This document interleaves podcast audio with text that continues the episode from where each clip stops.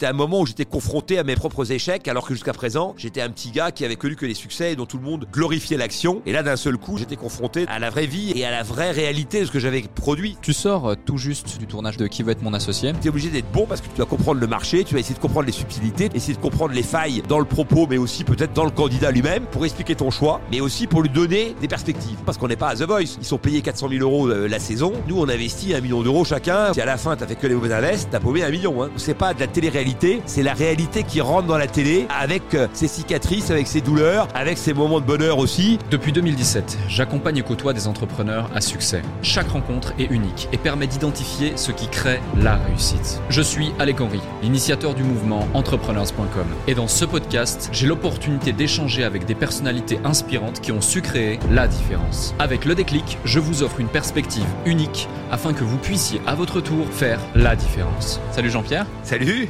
Comment tu vas Bah écoute, je vais pas mal. J'aime pas trop le casque, mais je vais m'habituer. Euh, bah, première question, tiens. Jean-Pierre ou Nadir? Parce que lorsque tu es arrivé, tu as dit à toute l'équipe Salut Nadir. Ah, c'est vrai? Écoute, je sais jamais trop ce que je dis parce qu'en fait, euh, je j'utilise les, les, deux donc de manière euh, assez euh, euh, dissociée ou commune. Je sais pas. Pour moi, c'est un peu la même chose. En fait, mon vrai prénom c'est Nadir et donc euh, j'ai j'ai mis Nadir en nom de famille à partir de je sais pas quand j'avais 21 ans. Donc j'ai commencé à bosser comme commercial et donc mon nom complet c'est Benabadji. Donc j'appelais toute la journée. oui bonjour Benabadji etc. Donc je leur disais comment vous l'écrivez? Alors j'appelais B E N A etc. Puis un jour quelqu'un me dit ah, monsieur Nadir. je me dis, c'est génial ce truc Nadir. Deux syllabes, impeccable, je vais prendre ça maintenant. Donc après, j'appelais, je disais, de la part de monsieur Nadir. Donc, et personne me demandait comment les Sauf qu'un jour, quelqu'un me dit, donc, euh, et votre prénom, c'est quoi? Donc, j'en avais plus parce que j'avais mis Nadir en nom. Et du coup, il a fallu que j'invente un prénom. Et comme j'avais fait de la sémiologie, en fait, je, euh, d'abord, je me suis dit, bon, c'est un, Nadir, c'est, c'est un, c'est un peu exotique. Et deux, effectivement, donc, c'est court. Donc, euh, je vais prendre un prénom composé. Ensuite, comme c'est exotique, j'ai pris Jean, c'est la terre, le terroir, etc. Et puis, euh, la virilité en sémio, j'avais appris que c'était Pierre. Et donc, j'ai dit, bah, je vais faire Jean-Pierre. Jean-Pierre, Nadir. Ah, impeccable, ça marche. Et hop, je suis parti avec ça. Magnifique. Et voilà. Et donc, maintenant, quand on m'appelle Nadir ou Jean-Pierre, c'est vrai que, comme on est samedi, donc, euh, mercredi, pardon. Le mercredi, c'est Nadir. Et les autres jours, c'est Jean-Pierre. C'est ça. Bah, tu fais bien de le dire. Tu sors justement du tournage euh, de la saison 4 de Qui veut être mon associé. Mais avant qu'on parle de ton parcours, euh, de qui veut être mon associé, de plein d'autres choses, j'ai pour habitude de présenter mes invités. Donc là, ici, la liste est longue. Parce que tu veux faire remarquer que je suis plus vieux que Tristan et compagnie, que tu reçois d'habitude. Alors, tu es originaire des côtes d'Armor en Bretagne. Tu as grandi avec ta grand-mère jusqu'à l'âge de 6 ans avant de vivre une enfance pardon, nomade avec ta maman. Tu te décris comme un entrepreneur répétitif, illustrant ta persévérance et ta détermination. Tu es un investisseur clé, investisseur clé du jury pour trois saisons consécutives de Qui veut être mon associé, précurseur avec la création notamment de Miss Pizza en 1987 à seulement 21 ans, qui est la première entreprise de livraison de pizza à domicile en moins de 30 minutes en Europe. En 1990, tu es passionné de presse, tu fondes les groupes euh, le groupe Les Éditions de demain, de 1990 à 1999. Euh, tu lances différents titres de presse, notamment Voyager Magazine, Partir, Cuisine du bout du monde, Sport Magazine, Mer et Océan, euh, Cuisine de saison, Jeux de voyage, Jeux de sport, Cuisiner et Voyager. En parallèle de tout ça, tu crées l'agence de photos Visa Image, chargée de revendre les productions de groupe, du groupe dans 40 pays.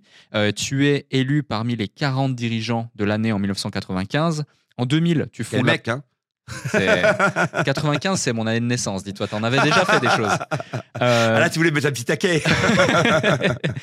en 2000, tu fondes la plateforme easyvoyage.com avec l'objectif d'informer les voyageurs avec une équipe de journalistes, euh, des guides de voyage et de commercialiser des billets et également des billets d'avion, des séjours et des billets d'avion, qui s'est classé pendant 20 ans euh, dans les 10 premiers sites de e-tourisme sur le marché français. C'est plus de 200 collaborateurs, 3,5 millions de visiteurs par mois, présence dans 5 pays et 200 000 pages de contenu. Euh, en juin 2015, tu cèdes la majorité d'Easy Voyage au groupe Webedia, qui prend et tu prends du coup le contrôle du pôle tourisme du groupe Webedia pour quitter définitivement l'entreprise en mars 2020. Ensuite, tu es devenu également père, qui a transformé ta perception sur le monde. Euh, tu es business angel également, connu pour tes investissements stratégiques. En 2021, tu fondes un nouveau projet, Fairmove, qui se concentre sur le tourisme responsable, mettant l'accent sur l'impact environnemental. Et tu es également engagé dans les médias et influent sur les réseaux sociaux. Ça en fait des choses et tout ça va me permettre de rebondir sur pas mal de questions dans le cadre de cet échange. Du coup, Nadir, tu as été élevé euh, dans des conditions qui pour beaucoup sembleraient difficiles. Comment cette enfance, passée entre ta grand-maman et ta maman, après une enfance nomade, a déménagé énormément, a construit ton approche solitaire de l'entrepreneuriat, ta résilience face au challenge? Bah, écoute, euh, moi, je pas, je l'ai pas vécu comme étant, euh, comme étant quelque chose de compliqué. En fait, moi, je pense que de ton enfance, donc tu, tu, retires plusieurs choses. Il y a en fait quatre grands types d'héritage. Donc, tu as l'héritage financier, celui auquel on pense immédiatement. Donc celui-là, effectivement, donc on peut pas dire que j'en ai beaucoup euh, beaucoup bénéficié. Euh, mais moi, j'ai bénéficié donc euh, de l'héritage donc de l'amour parce que ma mère et ma grand-mère donc m'adoraient et donc j'ai toujours été un peu gonflé à bloc puisque quand tu quand es aimé donc ça te ça te booste. La deuxième chose donc c'est l'héritage culturel. Ma mère était a eu le bac à 16 ans, elle était ultra intelligente et donc bien plus que moi et donc elle m'a transmis un tas de choses qui m'ont aussi euh, permis donc d'avoir des fondations euh, euh, solides. et puis après, donc il y a le réseau. Là, effectivement, donc là-dessus, on était évidemment donc complètement en dehors des, des schémas, puisque moi j'habitais donc un petit village, enfin une petite ville en Bretagne, et je, je connaissais personne. Et donc évidemment, c'est sur ce plan-là. Donc voilà. Donc sur le plan de l'argent et du réseau, c'est sûr que j'ai pas j'ai pas hérité de grand chose. Par contre, sur le plan de l'amour et de la culture, et finalement, l'amour et la culture, c'est peut-être les deux leviers les plus importants. Tu vois, je pense que si on avait le choix, Évidemment que les quatre sont conséquents, mais si un bon génie apparaissait donc euh, à la naissance et tu disais euh, au final euh, tu veux quoi, bah, j'aurais sans doute pris ces deux-là. Hmm. Est-ce qu'il y a un moment justement dans, dans ta jeunesse où tu as senti un déclic ou une prise de conscience, une réalisation qui fait que tu t'es dit j'ai envie de m'engager dans la voie entrepreneuriale? Ouais, alors j'aime bien ton nom déclic parce que en venant, tu vois, donc je marchais et je me disais, tiens, déclic, c'est pas au hasard. J'imagine qu'il a choisi ce, ce nom parce qu'il va me poser la question, c'est quoi les ressorts, c'est quoi le déclic, etc. Bon, euh, et euh, et je trouve que Déclic, en fait, c'est intéressant parce que euh, finalement, si l'étymologie du mot, tu te dis, euh, euh t'auscultes un peu le monde, tu vois, t'en écoutes euh, les murmures et les soubresauts, donc pour finalement t'adapter et essayer d'en tirer donc le, plus de bénéfices possible, tant effectivement donc personnel qu'éventuellement en termes de en termes de business. Et donc moi, ça a plutôt été ça ma façon de faire, c'est-à-dire que moi, j'ai j'ai tout le temps été dans une logique où je me mettais en situation, je me mettais un peu en danger, et puis après j'observais, j'en tirais des leçons et j'avançais. Voilà. Euh, et donc, je ne sais pas si j'ai un déclic parce qu'en fait, concrètement, j'ai toujours procédé de la même manière. C'est-à-dire que j'ai fait du sport. Par exemple, j'ai fait sport-études. Euh, J'avais jamais joué dans la discipline dans laquelle j'ai été pris en sport-études, qui doit être unique dans les annales. C'est-à-dire que je me suis présenté en n'étant pas dans un club et en n'ayant jamais joué à ce sport-là. Donc euh, voilà, en l'occurrence le hand. Bon, j'en avais fait à l'école, mais j'avais jamais joué en club, alors qu'il y avait des gars qui jouaient depuis 10 ans déjà. Donc euh, euh, voilà. Donc je me suis lancé dans le business. J'en avais jamais fait. Je connaissais personne. J'ai fait de la pub. Je connaissais, je, connaissais personne dans la pub et je savais même pas à quoi ça correspondait. J'avais juste vu ces gars-là à la télé. J'avais dit tiens, ça a l'air bien comme métier. Voilà, moi j'ai fait tout, j'ai fait un tas de choses comme ça. En fait, euh, j'ai fait de la télé. J'y connaissais rien, donc euh, j'ai dit bah c'est pas grave, on verra bien. Euh, et donc je, je, pense que le, plus important, en fait, c'est de, euh, c'est euh, finalement chemin faisant, de s'adapter aux situations. Donc, on se met, on, s'expose, on se met, on se met évidemment en danger. Hein, donc ça, c'est le prix à payer. Bon, euh, et donc du coup, on rate des trucs, on a réussi. Mais ce qui est important, c'est de comprendre et de trouver sa voie progressivement. Ouais, complètement. Et, justement, tu dis que tu, tu, tu, sautes dans des opportunités où tu fais différentes choses sans forcément y être préparé en amont ou avoir toutes les armes pour pouvoir y arriver. Et pourtant, tu cette capacité à t'adapter, cette capacité à rebondir et réussir euh, dans, ces différents domaines. Euh, beaucoup de gens n'osent pas justement aller dans certains domaines sans être parfaitement préparés. Beaucoup de gens se trouvent beaucoup d'excuses. Euh, qu'est-ce que tu leur dirais Quel conseil tu donnerais à des entrepreneurs qui justement euh, attendent que tout soit parfait pour pouvoir se lancer et avancer? Ah ben, Je pense que ça, c'est vieux comme le monde. C'est-à-dire que Camus l'a très bien illustré dans La Peste, hein, puisque c'était un bouquin qu'on étudiait au bac. Donc, euh, j'imagine que tous les gens qui t'écoutent ont, au moins, au moins ce niveau-là. Et, et, donc, et donc, dans La Peste, le, personnage, donc il y a un personnage qui euh, veut écrire un chef-d'œuvre et se sent écrivain. et ça fait dix ans qu'il est sur la première phrase. Et tout le temps, il réfléchit et il dit Attends, j'ai mis, euh, euh, j'ai mis euh, ce, mot-là, ubuesque. Est-ce que finalement, si je mettais étrange, ce serait pas mieux J'ai mis point virgule, si je mettais une virgule, etc. Voilà. Et donc, moi, c'est l'inverse. J'ai compris que pour écrire un livre, donc c'était beaucoup d'écriture et de nombreuses ratures. C'est ça en fait euh, l'écriture. Les écrivains, c'est comme ça qu'ils font. Ils prennent euh, donc euh, une machine à écrire ou maintenant donc un clavier d'ordinateur et ils écrivent, ils écrivent et ensuite effectivement ils corrigent. Et je pense que le business et la vie, c'est la même chose. En fait, c'est un brouillon permanent qu'on essaye de remettre au propre en permanence. Et le temps que tu le remets au propre, tu es déjà reparti sur un autre devoir qui refait un brouillon.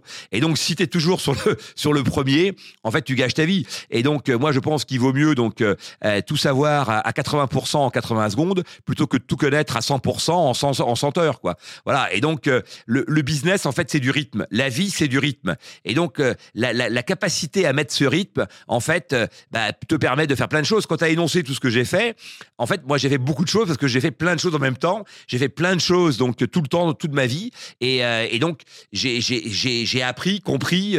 j'ai évidemment, donc, moi, je suis un balafré, hein, évidemment, j'en ai, ai pris plein les carreaux à plein de reprises. J'ai failli déposer le bilan plein de fois. J'ai été sous pression à plein de reprises. Euh, pendant toute une période de ma vie, quand quelqu'un sonnait à la porte, c'était une mauvaise nouvelle. Je me disais, c'est un huissier. Bon, et donc, euh, euh, évidemment que, mais à chaque fois, je prenais ça comme un jeu et comme en- encore une fois donc une une une, nécessité donc à s'adapter et à, en retirer donc le meilleur.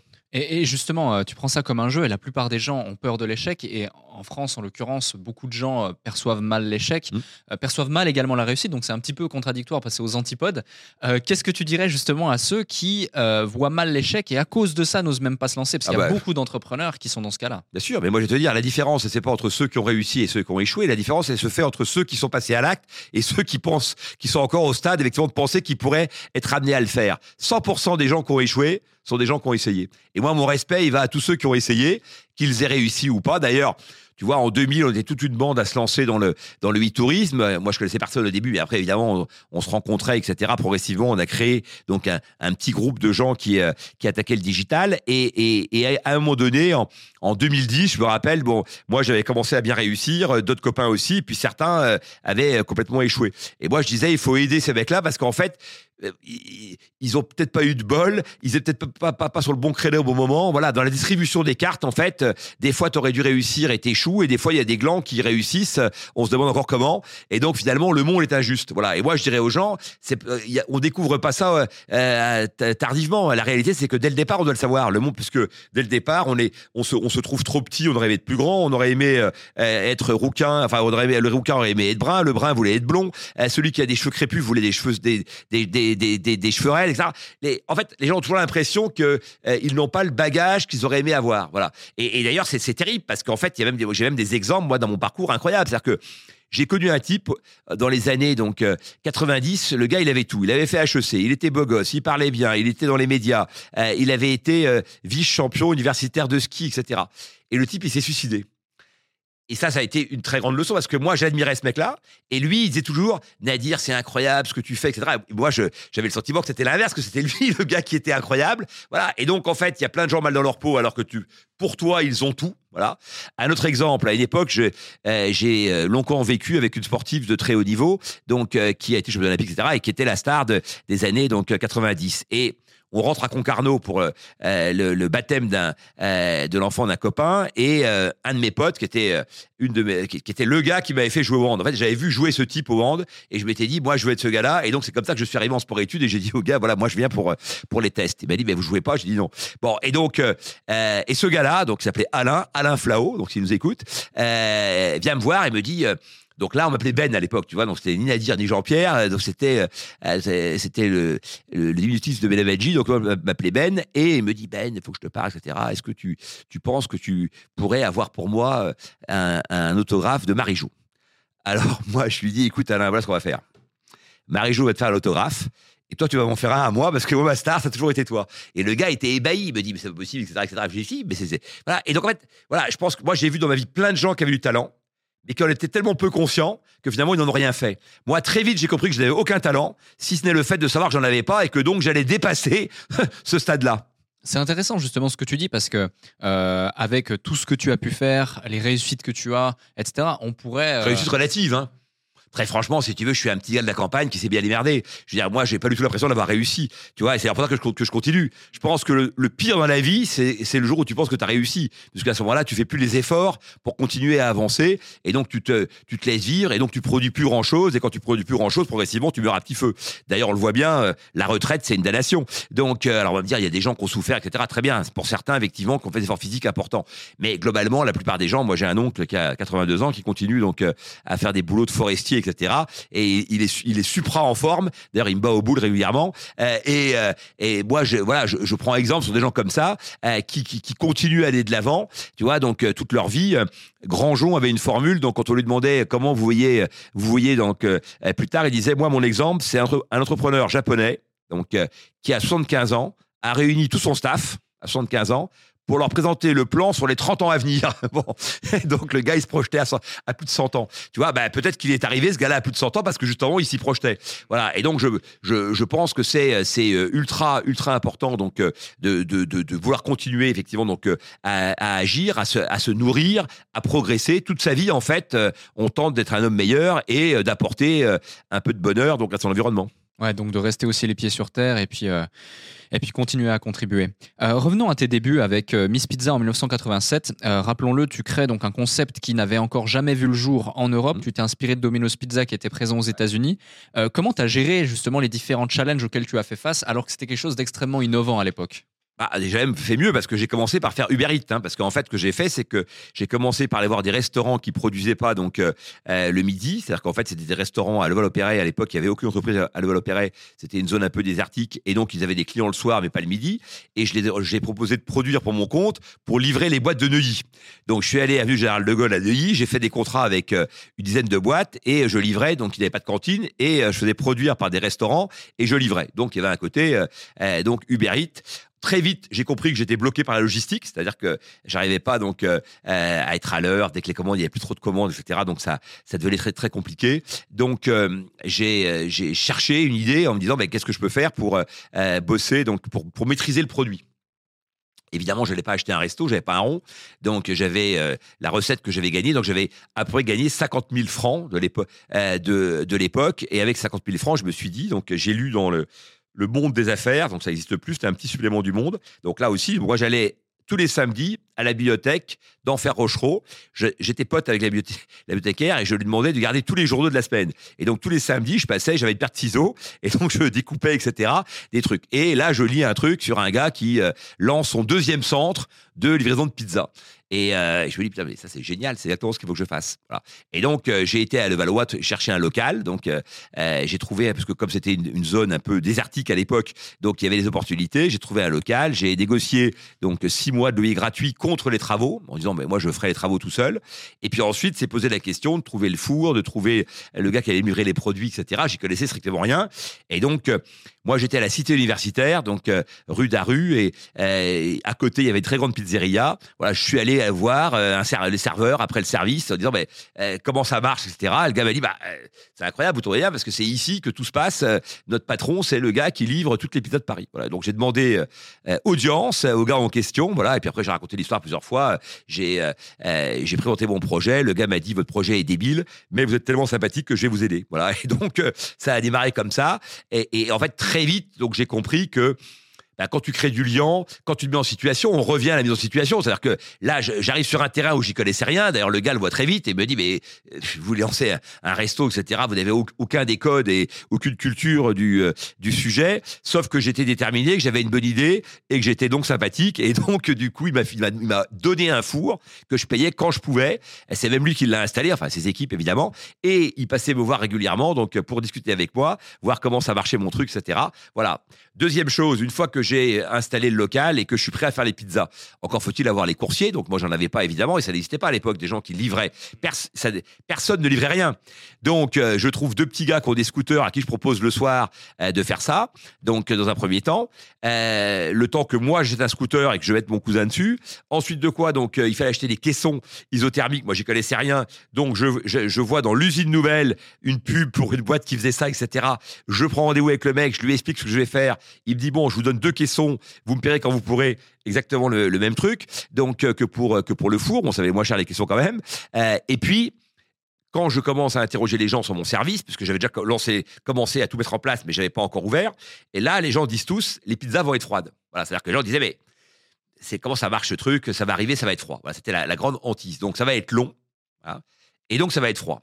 Et donc j'ai trouvé ce concept 30 minutes, sinon gratuit, voilà, pour euh, bien montrer aux gens qu'on euh, était sûr d'arriver dans les 30 minutes, voilà. Et donc, euh, et après, il a fallu que je trouve les, les, les cartons, parce qu'à l'époque, encore une fois, il n'y en avait pas non plus, donc pour mettre les pizzas dedans. Donc, j'ai dû franchir toutes les étapes, et arrive le moment où il faut avoir un levier marketing pour développer donc les ventes. Et donc là, j'ai eu une bonne idée qui a consisté à aller voir tous les commerçants donc de Levallois et de Neuilly de mettre une affichette sur leur, sur leur vitrine, Miss Pizza, donc c'est un triangle rose avec une jeune fille euh, en scooter, donc elle tenait le volant dans une main et la pizza dans, euh, dans l'autre main, Miss Pizza, et, euh, et donc de, de, de, de, leur, de leur donner en échange de l'affiche et d'un présentoir, donc avec des petits prospectus, deux pizzas et deux salades, donc gratuites chaque mois. Et donc là, ça a eu un triple effet. Premier effet, bah, c'est que je rendais visible mon produit avec un gros numéro de téléphone. Deuxième effet, c'est que les clients demandait donc euh, euh, aux, commerçants euh, ce qu'ils bah, qu'ils pensaient du, du service. Tiens, t'as une affiche là, c'est quoi le service? Bon. Et troisièmement, le commerçant donc pouvait en parler parce qu'il l'avait goûté, puisque je l'avais donné de gratuite. Et en plus, il, il les clients parce que deux, c'était pas assez évidemment pour couvrir les 22 jours ou les 25 où il était ouvert. Et donc, comme le service était bon, etc., il recommandait. Voilà. Et donc, j'ai eu un développement assez rapide. voilà, le téléphone sonnait et donc on faisait des pizzas. Après, moi, je savais, je pensais faire les pizzas avec mon cousin. On s'est rendu compte compte euh, que évidemment il fallait un pizzaiolo, euh, que c'était un vrai métier. Donc euh, moi j'avais dit pizzaiolo, ça n'importe quel gland fait une pizza. Bon bah, on s'est rendu compte que c'était pas si simple. Mais voilà, être en situation. Et pour l'anecdote, on a ouvert un dimanche, un dimanche midi. Donc, c'est donc moi qui ai fait les pizzas. Et notre première commande, c'était 12 pizzas, les pompiers de Neuilly. Donc là, c'était le coup du siècle, 12 pizzas d'un coup. Alors là, donc on fait les 12 pizzas, on livre, et euh, je sais pas moi, une heure et demie après, le, le téléphone sonne, et c'était donc euh, euh, l'un des pompiers qui dit bonjour, voilà, donc je vous rappelle, donc c'est nous qui avons commandé les pizzas, etc. Donc et je dis au gars, tout de suite, ma première truc, je dis, alors, elles étaient chaudes? Et le gars répond, il dit, ah, chaudes, elles étaient. Hein. De là à dire qu'elles étaient bonnes, parce qu'évidemment, j'étais nul pour faire les pizzas. Et donc, c'est là qu'on a décidé qu'il faudrait prendre un pizzaiolo. Mais ce que je veux dire, c'est que je me suis là aussi mis en situation et j'ai pensé que j'y arriverais. Et d'ailleurs, du reste, s'il avait fallu les faire, les pizzas, au bout d'une semaine, j'aurais été bon. Hein. Et comment a évolué justement cette, euh, cette activité? Euh, parce que finalement, ça n'a pas forcément eu euh, le, le, le, résultat escompté. Non, mais souvent dans ma vie, j'ai pas le résultat escompté. C'est-à-dire que, en l'occurrence, le premier centre a commencé à bien marcher. J'ai fait un deuxième centre.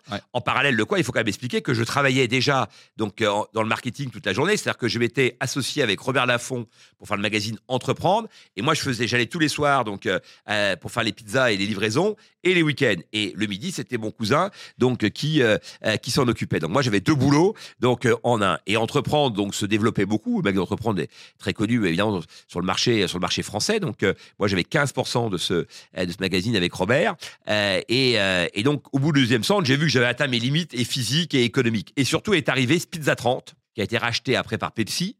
Donc, et Spizza 30 donc, mettait 1 million de francs par centre moi, j'avais mis 50 000 pour en faire deux. Quoi. Donc, évidemment, j'ai bien compris que j'allais me faire écrabouiller. Et comme j'avais pas de capital, je pouvais pas résister. Et donc, faire du capitalisme sans capitaux, eh c'est euh, une mission très complexe à une époque où on ne levait pas d'argent. Hein. donc euh, c'était les start-up, ça n'existait pas donc euh, à mon époque. Et donc, il faut aussi parfois être malin et savoir donc se retirer quand on voit qu'en face la concurrence va être dingue et que surtout donc moi j'avais mieux à faire sur entreprendre. Donc j'ai vendu et j'ai vendu à un type génial qui a acheté pour une seule raison un mec qui faisait un truc pour travailleurs indépendants qui était très malin, qui s'appelait André Bernard, paix à son âme, et il m'a dit ton système est génial, parce que tu es le seul service que je connaisse qui rentre chez les gens. Et bien, quand on est chez les gens, on peut leur vendre un tas de trucs. Et donc, son idée, c'était de démultiplier autour. Voilà. Donc, c'était aussi un gars qui avait une vision et, euh, et qui m'a surtout sorti d'un mauvais coup puisqu'il m'a racheté mes deux centres et euh, ça m'a donné un peu d'argent. Donc, euh, qui m'a permis donc de faire différentes choses donc à côté. Et puis ensuite, au bout de deux ans, j'ai vendu mes actions d'entreprendre. Donc, et là, c'est là que j'ai eu un, à 23 ans un million de, un million de francs. Et avec cet argent, donc, j'ai lancé mon magazine de voyage, Voyager Magazine. Justement, tu as une relation presque passionnelle avec la presse et l'édition. Qu'est-ce qui t'a initié dans ce domaine et d'où vient cette passion? Bah Robert, en fait, ce qui faisait cette passion, c'est que moi, je, lisais beaucoup. Quand j'ai commencé à m'intéresser au business, bah, euh, encore une fois, donc je lisais la presse et je lisais aussi les magazines. Donc à l'époque, il y avait Entreprendre, Défi, euh, Chal pas Challenge n'existait pas. Il y avait euh, Tertiel qui était un supplément des nouvelles. Il y avait bon, il y avait un supplément des Échos qui s'appelait Dinaster. Il y avait l'entreprise, donc qui était un magazine qui était qui était rattaché à l'expansion et qui était vraiment un magazine qui avait une très grosse diffusion. Et donc moi, je lisais un peu tous ces canards, donc pour me nourrir donc euh, de, de, de, microéconomie, parce qu'en fait la macroéconomie donc euh, était assez présente dans les médias, mais euh, le, le, le, le, monde de l'entreprise, donc on était au, on était au début des années tapis, donc des, des années des années Bolloré, des années où en fait on a commencé à avoir un peu des, des, des, des entrepreneurs un peu stars qui popularisaient donc le business. C'était vraiment le tout début, quoi. Donc et donc ces magazines racontaient un, la il y avait des papiers sur la stratégie, sur le marketing, sur sur les stratégies de communication sur euh, la finance, sur évidemment donc euh, les, les, les, les, business plans, la comptabilité, euh, les logiciels de compta. donc pour quelqu'un qui s'intéressait à ces domaines, c'était une mine, une mine d'or. Et donc je rencontre Robert Laffont dans ce contexte-là, donc pour développer son portefeuille d'abonnés, parce que moi j'avais des idées, etc. Et donc je l'appelle, hein, je, je me bats un peu, et puis j'ai un rendez-vous, et je vais lui expliquer que, à mon avis, on peut pousser son canard, qu'il y a plein de trucs qui vont pas, etc. Et donc du haut de l'arrogance de mes, euh, de mes 21 ans à l'époque. Donc, je lui explique à lui, qui avait déjà fait quelques, quelques numéros, etc., comment il fallait faire. Et le gars se dit, où ce type est génial, ou il est totalement fou, quoi. Donc, euh, euh, et la deuxième fois que je le vois, il me dit, écoute, j'ai envie de parier sur toi. Euh, pourquoi tu ne viens pas bosser avec moi quoi? Viens bosser avec moi. Et donc je lui dis, écoute, moi ça m'intéresse, mais euh, je, je, je, je, veux faire du business. Et il dit, ben, on en fera ensemble. Euh, je lui dis, ok, mais dans ces cas-là, il me dit combien de salaire tu veux? Je lui dis, moi je veux pas de salaire, je m'en fous. Je lui dis, ben, paye-moi le, minimum. Je lui dis, ce qui m'intéresse, c'est les actions. Donc fais-moi un plan sur les actions. Alors à l'époque, on parlait pas de stock option, etc. Donc voilà, je lui dis, fais-moi un plan et pour que je devienne actionnaire. Parce que moi, je veux du capital. Et donc, euh, j'ai eu 15%. Et ces 15%, euh, deux ans plus tard, on a été très, très vite. Hein, parce que j'étais.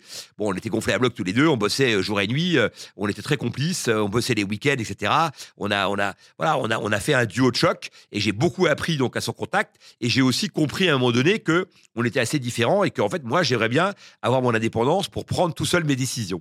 Voilà. Et parce qu'il y, avait, y avait des choses qui faisaient que, que, que, je, que je voulais faire différemment, à tort ou à raison. Et, et je, je me suis donc lancé. Voilà. Et donc, donc, euh, bah, au bout de deux ans, j'ai vendu mes, j'ai vendu mes parts. Alors, entre temps, on avait lancé un hebdo de sport, euh, donc le sport, donc euh, qui était qu'on avait, on avait racheté la marque et relancé donc en hebdo, un quotidien, et qui, qui était, qui était un très gros pari donc sur le sur le marché français. Et donc, j'ai vendu tout ça, voilà. Et puis avec mon million, j'ai lancé Voyager Magazine et j'ai constitué un groupe de presse autour.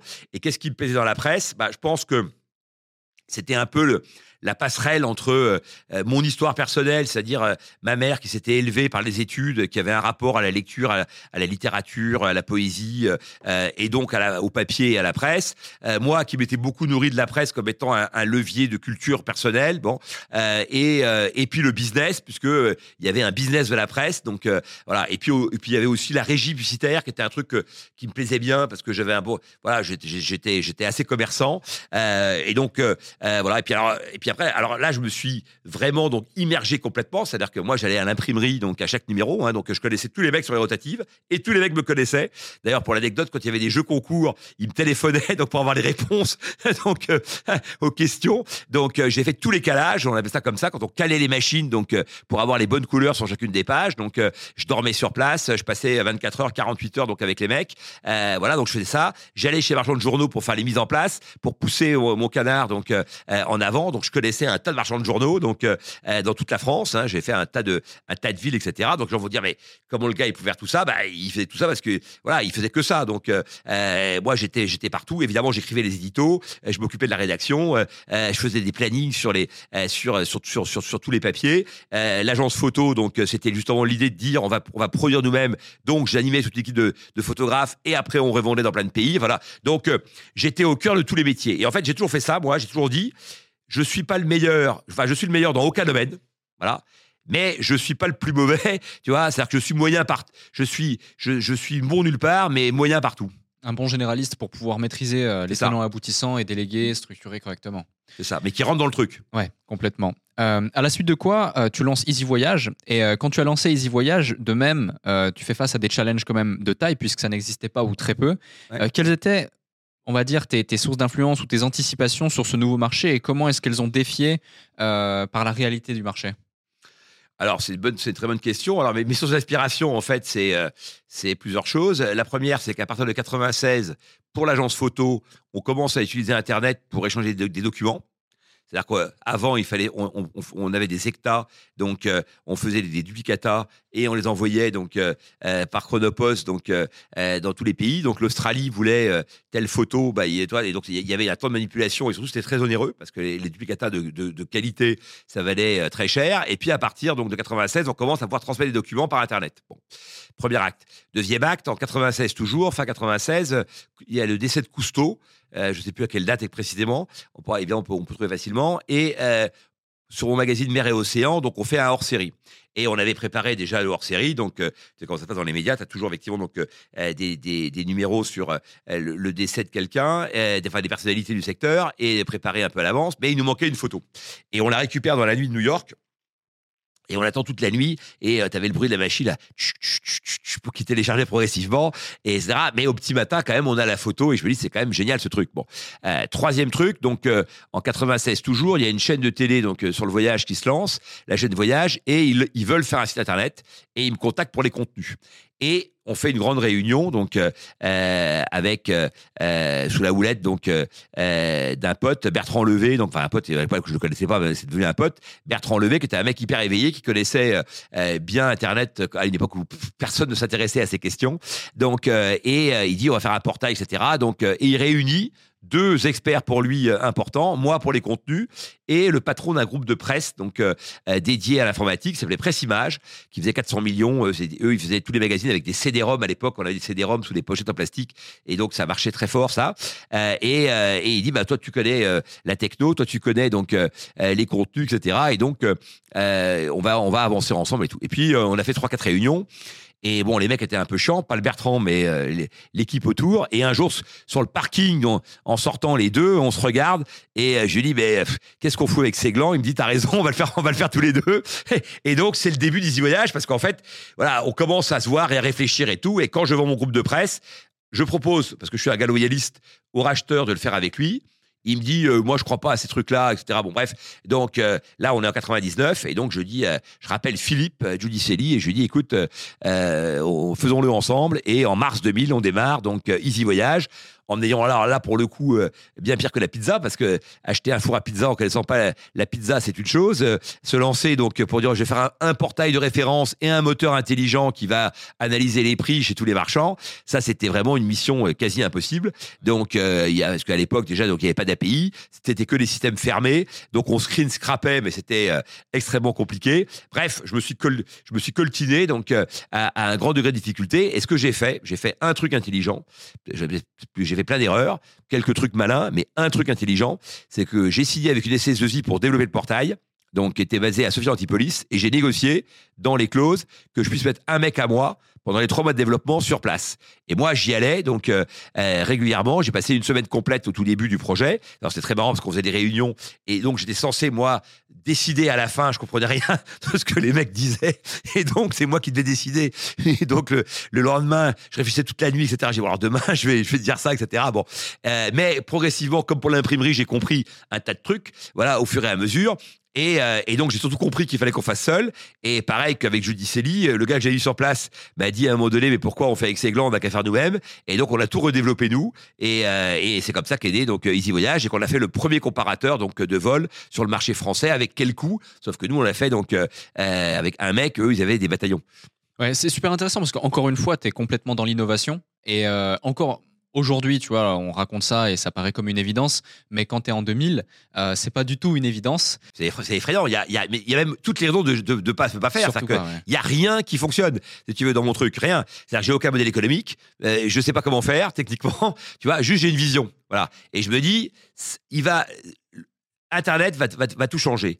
Mais dans le commerce, il y a un ou deux secteurs qui vont complètement imploser sous, les, sous, sous, sous l'autel du digital. Et le voyage fera partie de ces secteurs-là. Pourquoi? Parce que c'est dématérialisé. On peut pas toucher le produit, on peut pas tester le produit, on peut pas goûter le produit. Dans les secteurs où on peut le faire, tu as un intérêt toujours à te déplacer. Nous, il n'y en avait aucun. Donc, c'était sûr que la connaissance donc de base de données allait être supérieure donc euh, à l'intelligence humaine, tu vois. Donc, j'avais même pas en tête euh, évidemment l'IA, etc. C'est-à-dire qu'on est très loin de tout ça, mais je savais que voilà que ça que ça, ça allait être une révolution complète de mon secteur. En plus, donc euh, nous, on est dans un dans un domaine où pour avoir l'information, il fallait se déplacer et les choses étaient décalées avec beaucoup de temps. Alors que là, ça allait ça allait pouvoir être ça, on allait pouvoir avoir l'info en- quasiment en instantané, comme mon exemple de la photo qui met toute la nuit, mais enfin au petit matin tu l'avais. Avant c'était une semaine. Donc euh, voilà, donc je me suis dit ça va tout changer, ça va tout révolutionner, et c'est là que ça va se passer. J'aurais dû mourir trois fois. Parce qu'évidemment, j'avais pas les ronds pour faire tout ça, donc j'avais quand même 2 millions d'euros hein, parce que j'avais euh, bah, euh, vendu mon groupe de presse et donc j'avais un peu d'argent. Et puis euh, Philippe, donc avec son groupe de presse, donc euh, a mis de l'argent. Et on a un troisième copain qui est décédé, qui était une star de l'époque, qui, qui, s'appelait Frédéric Chevalier, qui a fait le, qui a fait donc K Agency, qui existe toujours et qui avant a fait le groupe Aiko, qui était le premier groupe un peu électronique, donc qui était d'ailleurs coté en bourse. Et quand on s'était connus aux 40 dirigeants de l'année que tu as cité tout à l'heure, donc et on avait tout de suite sympathisé parce qu'on était les deux plus jeunes du truc et, et donc on s'était marré. Et après on s'est vu plein de fois et puis on est devenus hyper, hyper potes. On a fait des trucs ensemble, plein de trucs ensemble. Notamment, on a- lancé ensemble les magazines de marques distributeurs. Euh, on a commencé par Casino, donc euh, c'est moi qui fournissais les contenus, c'est lui qui euh, qui avait le contrat euh, puisqu'il était lui implanté chez les distributeurs. Voilà, et donc on avait développé un tas de trucs ensemble. On était hyper proches. Et donc ce gars-là, donc il a vendu son groupe, il est devenu très riche, donc bien avant moi. Euh, et pendant dix ans, il a rien fait. Puis un jour, il s'est mis en tête, il habitait Aix-en-Provence, de faire The Camp, le fameux centre The Camp, donc où euh, euh, qui était au départ une idée de réinvention donc de tous les modèles sur un seul lieu, sur un campus, bon, un campus de réinvention, et notamment tourné autour des smart cities et du fait que la moitié de la population mondiale donc allait vivre dans des villes et qu'il fallait réinventer les villes. Et, le pauvre est décédé la veille de l'ouverture, accident de moto, donc en rentrant de, The Camp pour aller chez lui. Donc voilà, bon, c'était c'était un type assez génial, voilà. Et donc euh, et donc ça aussi, tu vois, dans les on parle de déclic. Dans les déclics, je pense que j'ai raconté le hand je vois un type grand, beau, les cheveux bouclés qui joue. Je me dis, moi, j'aimerais être ce mec-là, bah, je vais faire du hand. Euh, Chevalier euh, euh, m'a inspiré. Robert Laffont euh, m'a inspiré. Euh, dans le voyage, j'ai bien plein de sources d'inspiration, à commencer par Jacques Maillot, le fondateur de Belle Frontière, mais aussi Gilbert Trigado, le fondateur du Club Méditerranée, que- qui m'a fait faire son magazine. M'a proposé de faire son magazine, parce qu'on a cité tous les magazines que j'ai fait, mais de, de vendus en kiosque. Mais j'ai fait aussi pas mal de magazines de marque, dont encore une fois celui de Belle Frontière, enfin de la compagnie Corsair, et celui du Club Méditerranée, dont j'étais euh, très très fier, parce que Gilbert Trigado, c'était quand même une star de l'époque, et il m'avait un peu adoubé. Donc euh, voilà. Et donc en me mettant en situation, en prenant des risques, en, en étant euh, en étant là où on m'attendait pas, et ben des fois donc j'ai rencontré des gens aussi effectivement inattendus et qui m'ont fait des offres parfois donc inattendues que j'ai su saisir ou j'ai su provoquer non pas la chance mais provoquer des situations dont j'ai su tirer profit. Voilà. Ouais. Mais des fois ça a merdé aussi évidemment très clairement. Ouais, euh, tu évoques un sujet qui est intéressant, être là où on n'attend pas. Euh, on évolue dans une ère où justement on est en changement constant. Euh, les plateformes évoluent très vite, les réseaux sociaux évoluent très vite. Comment tu, fais pour t'adapter perpétuellement et réussir à prospérer finalement avec justement tous ces changements? Salut à vous tous qui êtes de plus en plus nombreux à écouter le déclic. Je tenais à prendre quelques instants pour vous en remercier personnellement. Grâce à votre soutien et votre écoute, nous connaissons une croissance fulgurante parmi les podcasts business en francophonie. Si aujourd'hui vous voulez améliorer votre karma, je vous invite à laisser un avis et 5 étoiles maintenant sur la plateforme de podcast sur laquelle vous écoutez cet épisode. Cela ne prend que quelques instants et ça aide énormément pour continuer de vous offrir des interviews de plus en plus inspirants avec des invités inédits. Je lis tous vos avis et ils représentent beaucoup pour moi. Maintenant, retour à l'épisode.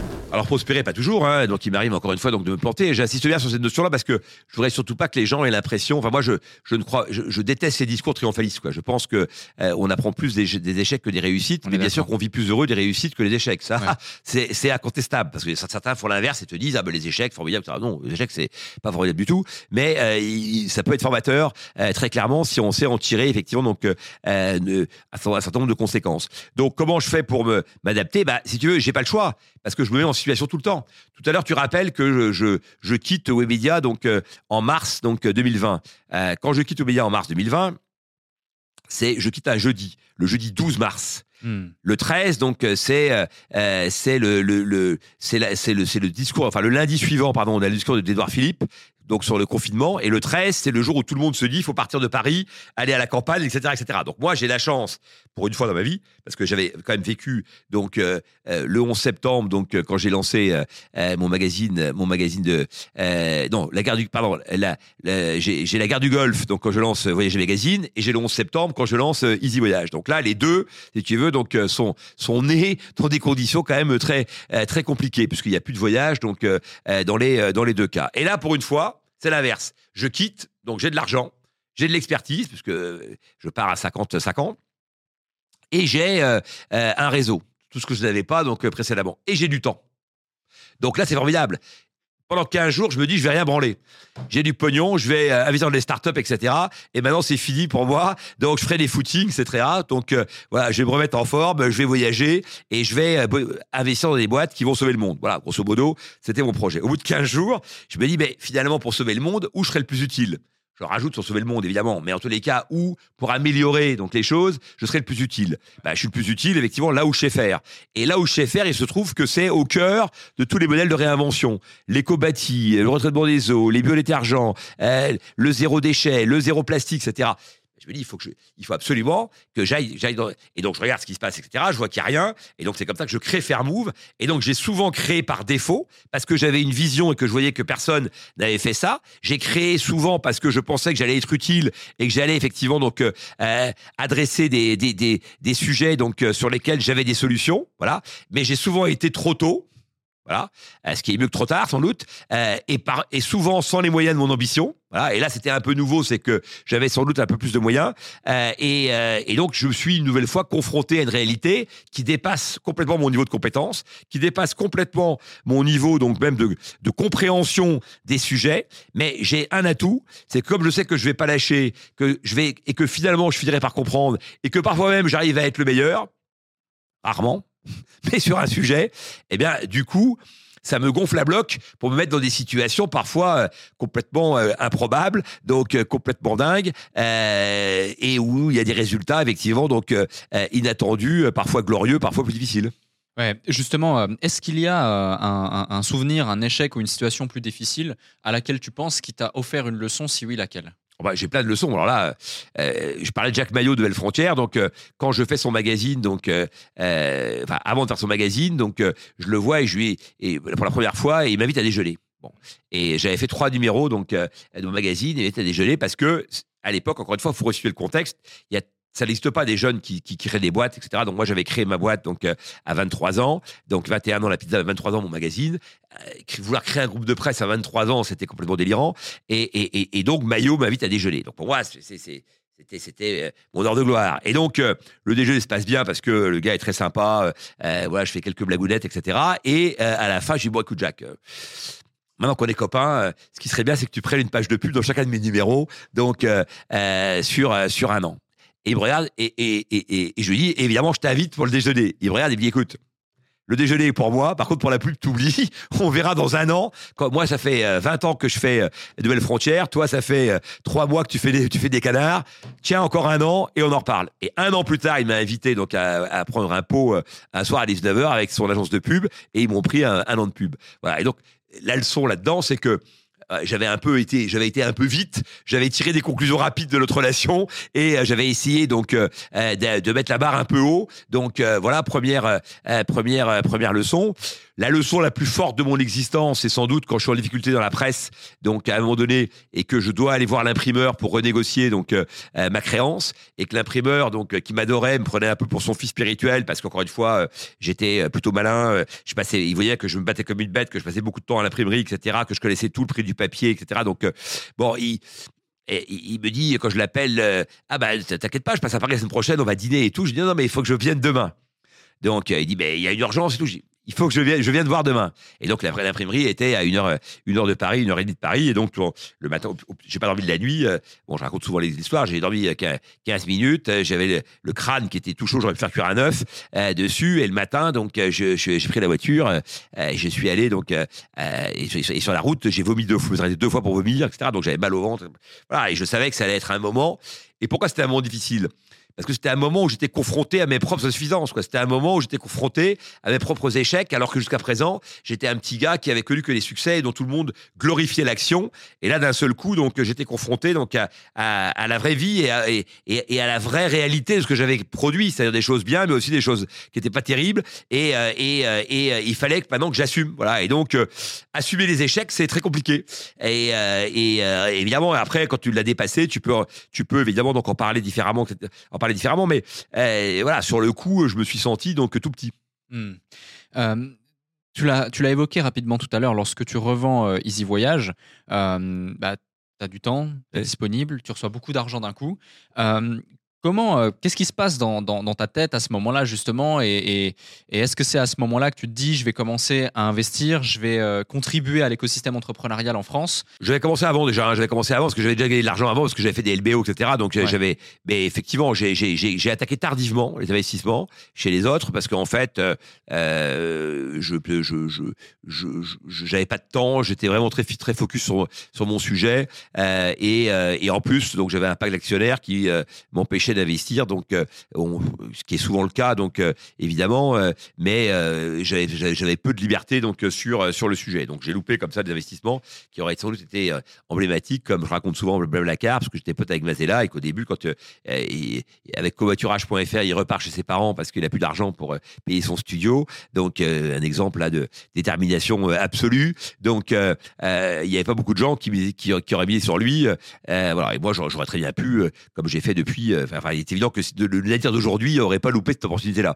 Voilà, donc, euh, euh, mais voilà, donc j'ai commencé plus, tardivement, mais j'ai quand même euh, été actif donc avant de partir de, de Webedia. et donc, oui, j'ai, vite compris que j'étais assez bon dans ce type de choses, non pas bon dans ma mes, mes analyses, donc même si j'espère qu'elles sont pas sont pas forcément mauvaises, mais en tous les cas, donc je ne pense pas que je sois un génie de l'investissement, loin s'en faut.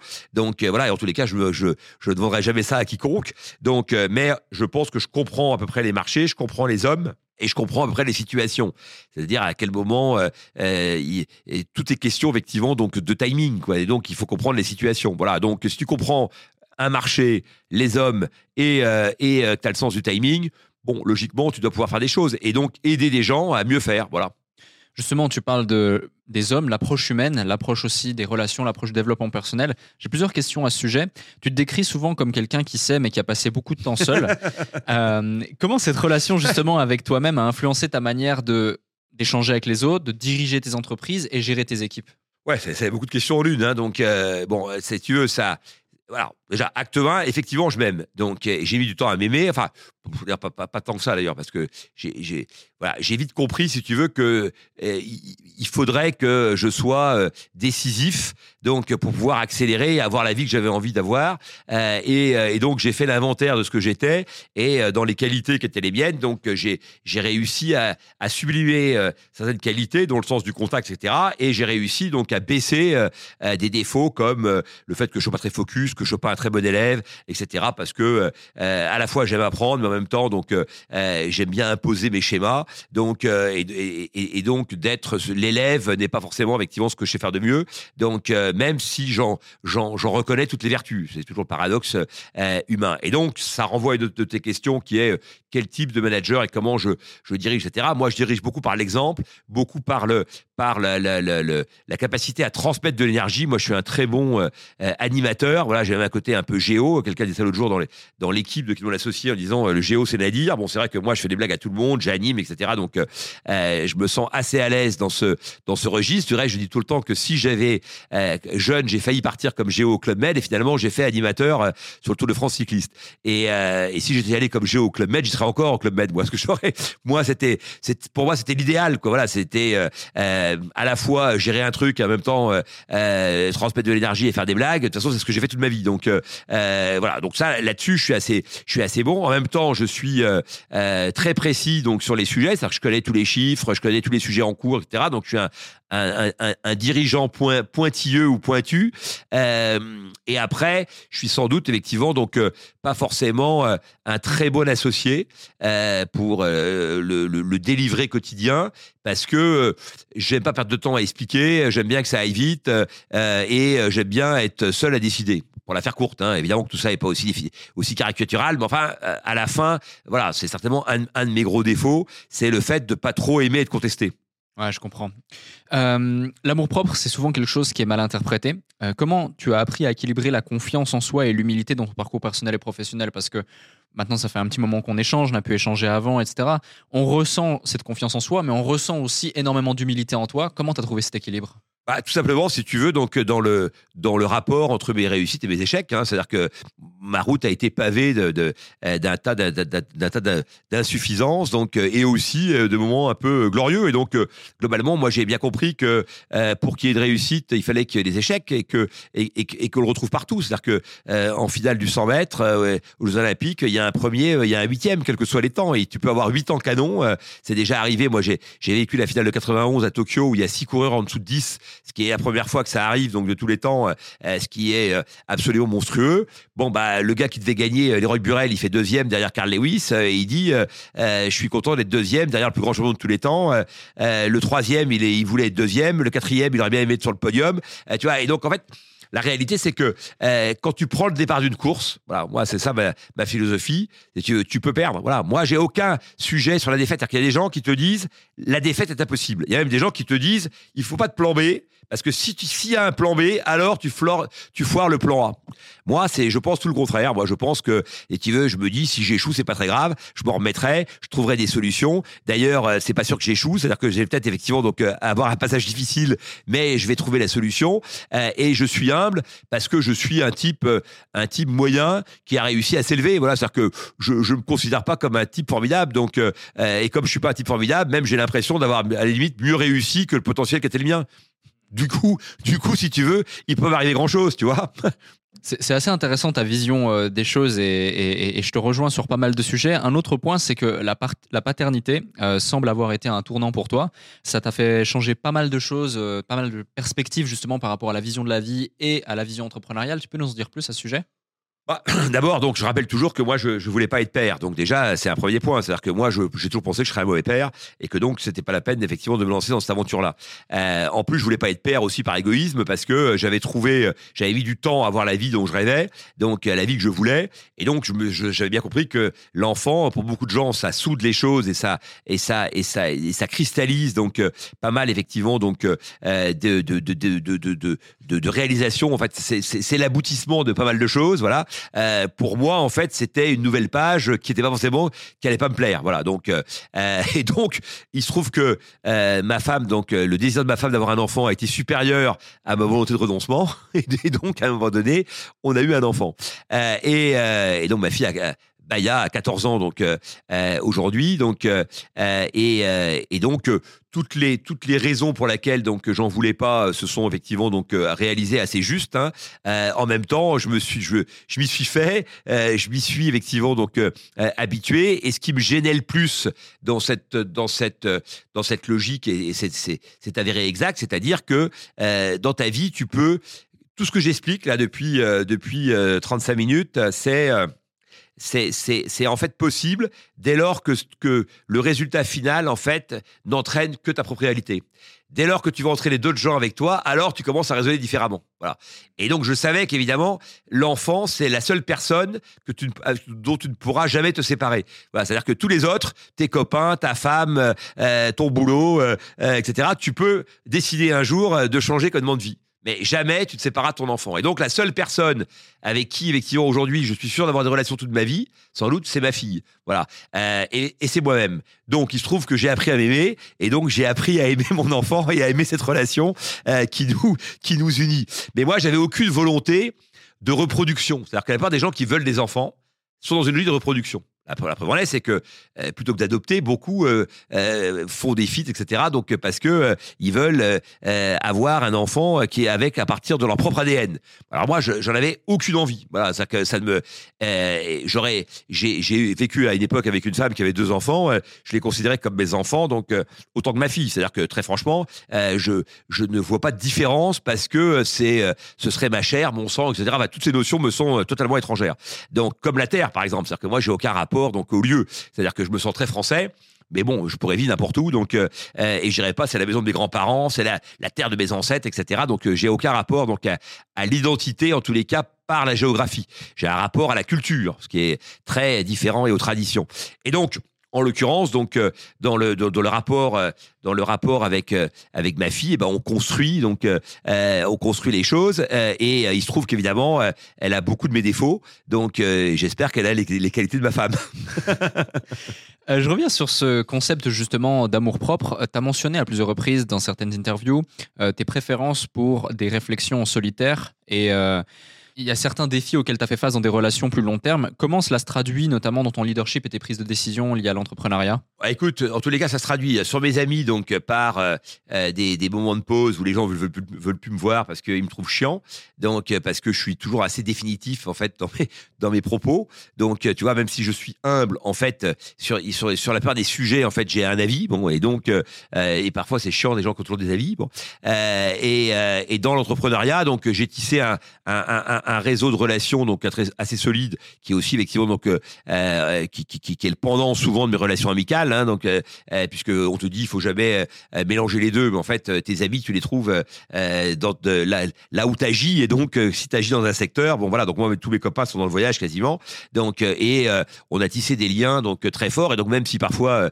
on, on connaît quelques moments de friction depuis euh, 30 ans, donc c'est un peu les mêmes, et on est et, on s'entraide, et, et on est très proches les uns des autres, et on passe beaucoup de temps ensemble, et surtout donc on a avec 4-5 d'entre eux une proximité intellectuelle, voilà, parce qu'on n'a peut-être pas encore parlé de ça, mais moi je parce que tu parlais de, mon rapport à moi-même, donc je vais après en parler de deux secondes sur effectivement cette partie intellectuelle, mais en tous les cas, donc euh, voilà, on a tissé euh, des rapports intellé- int- intellectuels qui, qui, qui, sont en permanence, c'est-à-dire qu'on a un groupe WhatsApp et on passe notre temps à échanger sur plein de sujets, et, euh, et donc je suis moi, je brainstorm en permanence, et donc même quand je suis seul. Euh, moi je me fais des blagues, je me parle à moi-même, je me pose des questions, euh, euh, je, m'interpelle, euh, etc., etc. Et donc euh, je, suis en réflexion permanente, et euh, euh, euh, je me juge aussi donc euh, euh, souvent euh, de, manière de manière euh, euh, sévère, ce qui euh, m'entraîne donc euh, euh, à ne jamais être en paix. D'accord. C'est super intéressant justement cette euh, notion de se parler à soi-même et, et d'être son, son plus précieux et, Ouais. et confident et partenaire. Exact. Et, et je suis mon, mon- je, la, la personne qui me, qui me fait le plus rire au monde, c'est moi. Je me trouve très drôle. Et ce qui n'est pas le cas toujours des gens d'en face. Mais moi, j'adore. Il n'y a pas une journée où je ne fais pas des blagues, etc., où, où je me fais marrer, quoi. Donc euh, voilà, euh, c'est, c'est, ça, ça, ça, ça a été un cheminement aussi pour parce que pour euh, endurer, parce qu'il faut bien dire quand même que dirigeant, parce que là, il faudrait pas qu'on, qu'on ait le sentiment que c'est un- un- une longue route pavée, effectivement. tranquille. Donc voilà, de bonnes intentions et, Ouais. et, et de, et de fleurs. Il y a une charge mentale permanente qui est extrêmement forte. Et donc, le fait de pouvoir avoir de l'autodérision, c'est pour, pour, pour moi le meilleur levier, effectivement, donc euh, pour euh, euh, à la fois donc euh, ouvrir, la, ouvrir la soupape donc, euh, et en même temps avoir envie de continuer à, et reprendre le chemin. On change un petit peu de registre, du coup on va parler de qui veut être mon associé. Ok. Euh, tu sors tout juste du coup du tournage de la Ouais. saison 4, la troisième saison consécutive que tu fais. Avant que, que je te pose quelques questions à ce sujet, qu'est-ce que tu peux nous dire justement sur, sur, cette, euh, sur cette nouvelle saison? Dis-nous tout. Écoute, euh, tout, je ne sais pas parce que j'ai pas le droit. Mais en tous les cas, ce que je peux te dire, c'est que je pense que c'est une saison assez réussie. Alors, tu vas me dire, tous les mecs qui font de la promo sur la saison à venir, euh, euh, donc, je t'explique toujours que c'est la meilleure donc, de tous les temps. Donc, t'en es à la 30e de Top Chef. Ils vont t'expliquer que c'est vraiment cette année, là, c'est absolument extraordinaire. Moi, je vais pas dire que c'est extraordinaire. Je pense que c'est une bonne saison pour plusieurs raisons. D'abord parce que euh, on a innové, donc il y, a- des nouveaux donc euh, dans le jury, donc euh, dans les investisseurs, parce qu'on n'est pas des jurys. Il faut rappeler que c'est notre argent et qu'on investit et que donc c'est là aussi mentale. Donc quand tu es à The Voice, tu te trompes de candidat, tout le monde s'en fout. Hein. Donc à part la famille du candidat que t'as pas pris, tu vois, ou celle que t'as pris et que t'aurais pas dû. Mais nous, donc quand on investit 300 000 donc en une heure sur un candidat, c'est notre argent, on n'a pas intérêt à se gourer. Moi, ma fille d'ailleurs, elle me fait des remarques. Elle me dit, mais c'est quoi ce truc Pourquoi t'as investi là-dedans? T'es vraiment trop nul, etc. Bon, euh, tu vois, ça renvoie donc euh, au sujet précédent. Euh, elle a 14 ans, hein, bon. Et d'ailleurs, il y a- Blaise Matudi qui est venu dîner l'autre soir et, il lui dit alors ton père, etc. Dans la saison, il dit ah, je crois que cette année, donc il a fait que des conneries. donc voilà. Donc toujours est-il qu'il y a des nouveaux. Donc Kelly Massol, donc Stéphanie, donc et Tony Tony Parker. Bon, Stéphanie A fait moins de cas, donc euh, je vais me concentrer sur Kelly Massol et sur Tony. Je pense qu'ils ont vraiment apporté au programme. Donc euh, ils ont, euh, voilà, Tony, je je lui ai dit en déconnant, euh, je pensais que tu étais un gars. Euh, qu'on a fait un petit speech à la fin. Bon, euh, on a fait, on a pris un pot, etc. avec toutes les équipes. Et, et j'ai dit, Tony, je pensais que tu étais un gars arrogant, donc suffisant, que tu pas, que t'étais pas un, vrai investisseur, etc., etc. Et en fait, voilà, que tu m'as, tu m'as pris donc à, à, à rebrousse-poil sur tous les sujets parce qu'il est, c'est un mec hyper sympa, mais vraiment très humble. Alors franchement, donc euh, j'ai découvert quelqu'un de très humble, alors que je le prenais euh, encore une fois pour, pour quelqu'un d'arrogant. Euh, j'ai, qui a vraiment l'esprit d'équipe. Bon, ça on pouvait s'en douter, mais là, parce qu'on a vraiment fait une bonne équipe. Et donc ce qui est différent cette année, c'est ça, c'est l'esprit d'équipe. Je pense que on a vu qu'il y avait entre nous une complicité. Moi, et pourquoi? Parce que les, on a vraiment intégré les nouveaux et Kelly Massol, elle a apporté vraiment une, une dynamique donc très intéressante et une vision et après une façon de faire qui est qui est pas conventionnelle, mais qui lui a mais, mais qui est la sienne, bon, et qui euh, lui a, et qui a parfois souri, en tout cas qui, a, qui nous a un peu déstabilisé à certains moments et qui a créé des choses intéressantes, bon. Euh, et, euh, et, et, et, donc cet esprit d'équipe aussi est né du fait que, comme tu l'as souligné, c'est ma troisième saison, donc ce qui veut dire que j'ai fait les investissements avec Eric, avec Marc, etc. dans des boîtes, donc depuis deux ans, et donc du coup, bah, forcément, on échange, on interagit, etc. Et qu'il y a il y a, y a, un respect, une amitié qui est entre nous. Moi, je connaissais, je connaissais Marc depuis, 2000, depuis 2002-2003, mais J'étais pas très copain avec lui. Je connaissais euh, euh, pas Eric. Je connaissais même à peine deux noms. Hein. Je connaissais Ledger, mais je connaissais pas l'archevêque parce que Eric a vraiment été popularisé par cette émission, euh, comme moi d'ailleurs. Moi encore pire. Bon, bon alors moi, c'était même la question. À chaque fois, les gens te disent mais comment ce Nadir est arrivé là-dedans? Donc, euh, est-ce que je suis, je pense, le moins légitime euh, de toute de toute la bande, tu vois? Donc parce que j'étais pas. Un... Moi, quand ils m'ont ils m'ont proposé de, de, faire ça, j'ai dit moi, je suis un entrepreneur qui investit. Je suis pas un investisseur, quoi. Donc, si vous voulez un investisseur, c'est pas moi. et donc donc ils m'ont pris parce que j'avais la tchatch, mais euh, et que quelque part j'apporte peut-être j'apporte des choses différentes des autres sur le plateau, mais c'est pas la grandeur euh, de, mes capacités à investir qui m'a fait arriver sur le plateau. Il se trouve qu'après je me suis bien débrouillé, donc du coup euh, bon ils m'ont repris. Mais donc donc de fait on est maintenant on a on a échangé, on est devenu assez copains. Avec Anthony, on a dès, la première saison, on était les deux nouveaux, on avait tout de suite un peu accroché dans tous les sens du terme d'ailleurs. Donc avec avec Anto c'est c'est amour donc et les espoir, pas, pas haine, mais amour, amour et désespoir parfois. Donc, parce qu'on est très différents. C'est-à-dire que lui, il est gonflé à bloc, tout est formidable, c'est la révolution, euh, on va tout changer et il suffit de vouloir pour pouvoir, etc. Bon, moi, c'est pas du tout mon, du tout mon registre, hein, comme on l'a compris. Donc, euh, mais encore une fois, euh, je respecte tout à fait le sien et on s'entend très bien. Et quand on s'accroche, c'est sur des, des débats d'idées, jamais sur les débats de personnes. Donc, et, et, je, et je considère, pour finir, que c'est le meilleur de nous tous. C'est-à-dire que voilà, pour moi, le meilleur investisseur de la bande, c'est Anthony Bourbon. Donc, euh, dans sa vista, dans sa, dans ses fulgurances, euh, voilà. Après, dans ses outrances, je le trouve moins bon. Voilà. Hmm. Comment euh, justement vous, vous, gérez vos divergences d'opinion? Parce que, euh, comme tu euh, le disais tout à l'heure, ça dure à peu près une heure euh, par candidat. Ouais. Pourtant, finalement, on n'a que 15-20 voilà, minutes. On vous restitue 15 minutes, c'est ça? Exact. Et j'imagine qu'il y a plein d'échanges super ouais. intéressants, tant par les candidats que pour vous, les investisseurs, qui, qui, sont malheureusement coupés parce qu'on ne peut pas garder la chose et ça reste une émission de divertissement et il faut garder l'attention des, des, des, téléspectateurs le plus possible. Comment vous gérez justement en off toutes ces divergences d'opinion potentielles? Écoute, euh, c'est vrai qu'il y a des cas qui se prolongent. Donc, euh, il y a des cas où, on, euh, une demi-heure après, on est encore en train d'échanger, voire de, voire de se taper dessus, entre guillemets, parce que, parce que d'abord, il y a des combats. Donc euh, il y a des fights pour euh, sur des dossiers qu'on estime être les bons dossiers qu'il faut absolument absolument essayer de faire et donc euh, chacun se positionne et dans ses dans dans, dans, dans, ces ces petites bagarres ou dans ces jeux un peu donc d'affirmation de pourquoi tu es le meilleur bah forcément il y a des parfois des petits effets collatéraux entre nous hein, donc très clairement il peut y avoir quelques dérapages verbaux bon.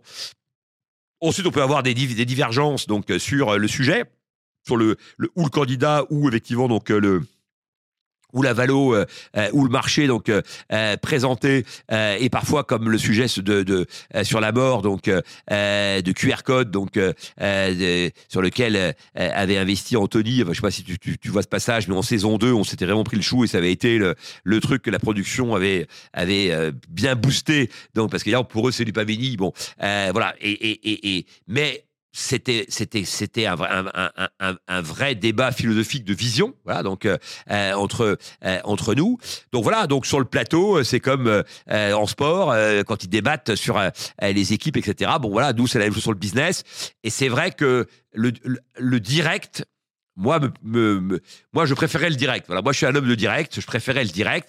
Et quand je vois le montage, je suis souvent un peu frustré, même si je reconnais que ça ne pervertit pas la réalité.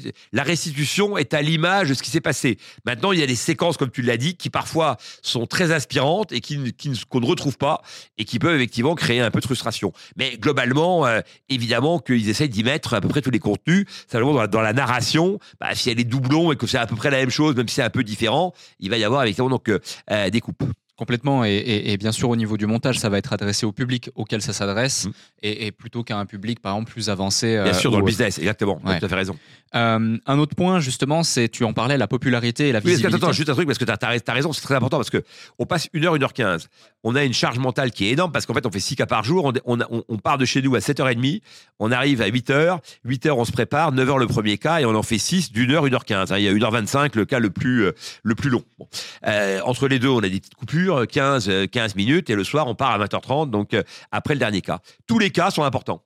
On se doit de traiter tous les cas. Donc moi, il n'y a aucun cas où je dis, euh, je pose mon carnet, euh, le mec c'est un tocard, ou la nana je l'aime pas, ou le sujet m'intéresse pas, etc. Parce qu'à la fin, on se doit au moins donc d'avoir une- une restitution euh, en forme de conclusion, mais c'est cette conclusion doit aussi être une peut-être une introduction ou une ouverture pour le candidat vers autre chose. Et donc moi j'essaye toujours de d'apporter mon diagnostic tel un médecin, tu vois. Donc euh, euh, à la fin et donc pour euh, pour avoir pour pouvoir avoir faire des diagnostics, il faut ausculter et donc il faut écouter. Voilà. Et donc l'heure 15, tu es obligé d'être focus quoi. Et tu es obligé d'être bon parce que tu dois noter les chiffres, tu dois noter tu vas comprendre le marché, tu vas essayer de comprendre les subtilités, tu vas essayer de comprendre les failles euh, dans le dans le propos, mais aussi peut-être dans dans le candidat lui-même. Bon, Euh, et, euh, et donc on, et à la fin, tu dois refaire synthèse de tout ça. Encore une fois, mais plutôt dans une pour expliquer ton choix. Mais aussi pour lui donner des perspectives. Bon, donc c'est un, c'est un travail qui est très important. Et n'oublions pas que si tu veux y aller, tu vas mettre 300 000 ou 400 000 au bout d'une heure sur un type euh, que tu connaissais pas il y a deux minutes et sur un enfin une heure plus tôt et que tu et sur un marché auquel peut-être tu connaissais rien une heure plus tôt. Donc euh, comme c'est ton argent parce qu'on n'est pas à The Voice, Voilà, à The Voice donc euh, encore une fois je le dis tout le temps, ils sont payés 400 000 euros la saison. Nous on investit un million d'euros chacun, voire un million et demi dans la saison. Donc nous on paye pour faire de la télé, donc les autres ils sont payés pour ça. Et encore une fois quand tu as 14 candidats dans ton équipe, The Voice, bon bah, t'as loupé deux mecs c'est pas très grave. Et puis à la fin si euh, t'as pas, t'as pas gagné la saison, euh, tu t'en remets, tu vois. Donc, euh, euh, bah, nous, si à la fin, t'as fait que les mauvais invests, t'as paumé un million, hein, donc, ou un million et demi. Donc, t'as quand même intérêt à être bon, tu vois. Et donc, pour toutes ces raisons, en fait, tu es obligé donc euh, d'être tout le temps concentré. Donc, tu as au moins une heure, une heure vingt par, euh, parce qu'on l'a dit par suite, donc disons une heure dix fois, euh, fois 6, tu vois, donc tu as déjà 7 heures de concentration donc intense. Tu as ensuite, entre les deux, des interviews, des machins, et puis des débats entre nous, donc qui n'en finissent pas. Et donc, globalement, certains font des siestes, etc., parce que c'est violent. Très énergivore. Et en plus, euh, j'insiste sur un point, c'est très haut en termes de res- responsabilité. Euh, parce que derrière, ce fameux feedback va pouvoir influencer aussi, euh, du coup, les candidats. Euh, moi, j'ai reçu déjà deux candidats de Quema, justement, Ouais. euh, sur le plateau du déclic. Ouais. Et à chaque fois, que ce soit parce que vous avez investi dans leur structure ou parce que vous leur avez donné différents conseils, euh, ça a une réelle influence euh, dans leur vie. Et puis, en plus, la façon dont ils vont être perçus aussi par les téléspectateurs, on le voit, ça a une influence directe sur leur business. Bien sûr. Euh, notamment lorsqu'ils font du e-commerce, directement voilà. dès le jour même, le lendemain, euh, Là, ça tu, fait tu tout de suite. à Papépi à Rayeb, là, je pense. Par exemple, par exemple, ou même Frugies avec Florent et sa maman. Attends, c'est c'est les deux que tu as fait? Ouais, exactement. Donc ouais, c'est super intéressant. Et tu parlais tout à l'heure de popularité, de notoriété. Ouais, attends, je te- juste, attends, je vais te dire un truc là-dessus Ouais. un- important, c'est que, alors après, en plus de tout ce que j'ai déjà dit, Mhm. n'oublions pas que c'est de la télé. Donc, il faut aussi faire du spectacle. Tu vois, et donc il faut être drôle, etc. Donc, donc, tu vois, c'est-à-dire que tu as vraiment plein de dimensions dont certaines sont parfois antinomiques, parce que les gens qui sont hyper sérieux, analytiques, sont pas forcément les gens drôles, les gens drôles sont pas forcément ana- analytiques, et donc on essaye d'avoir un peu de tout ça, et c'est là que mon profil correspond bien finalement, parce que, comme on l'a dit, comme je dit depuis le début, comme je suis bon nulle part, mais que je suis, je suis, mauvais en rien, et tu veux, peut-être qu'effectivement, donc euh, voilà, j'ai le profil qui convient bien. Et puis comme j'aime les gens, je les comprends assez vite, etc. Ça fait partie aussi donc euh, du registre, du registre donc euh, attendu. Mais après, il faut bien comprendre que une fois qu'on a que on a on s'est engagé avec des candidats, derrière on va les suivre. Tu vois, Rayeb, moi, euh, on est potes, euh, on s'appelle, etc., etc. Donc euh, voilà, Fruitjit, c'est pas, pas moi qui ai investi. J'avais promis de les aider. Et d'ailleurs, donc, euh, euh, je l'ai toujours pas fait parce que j'étais mis en relation avec des hôtels, mais ils étaient, ils avaient tout vendu. Donc, ils avaient plus de stock. Donc, ils m'ont dit, bah, attends un peu, etc. Donc, dès qu'ils sont prêts, je leur repasse le message, on réattaque. Donc, euh, sur la partie hôtelière, parce que je me suis engagé à faire 40 000 euros de chiffre d'affaires.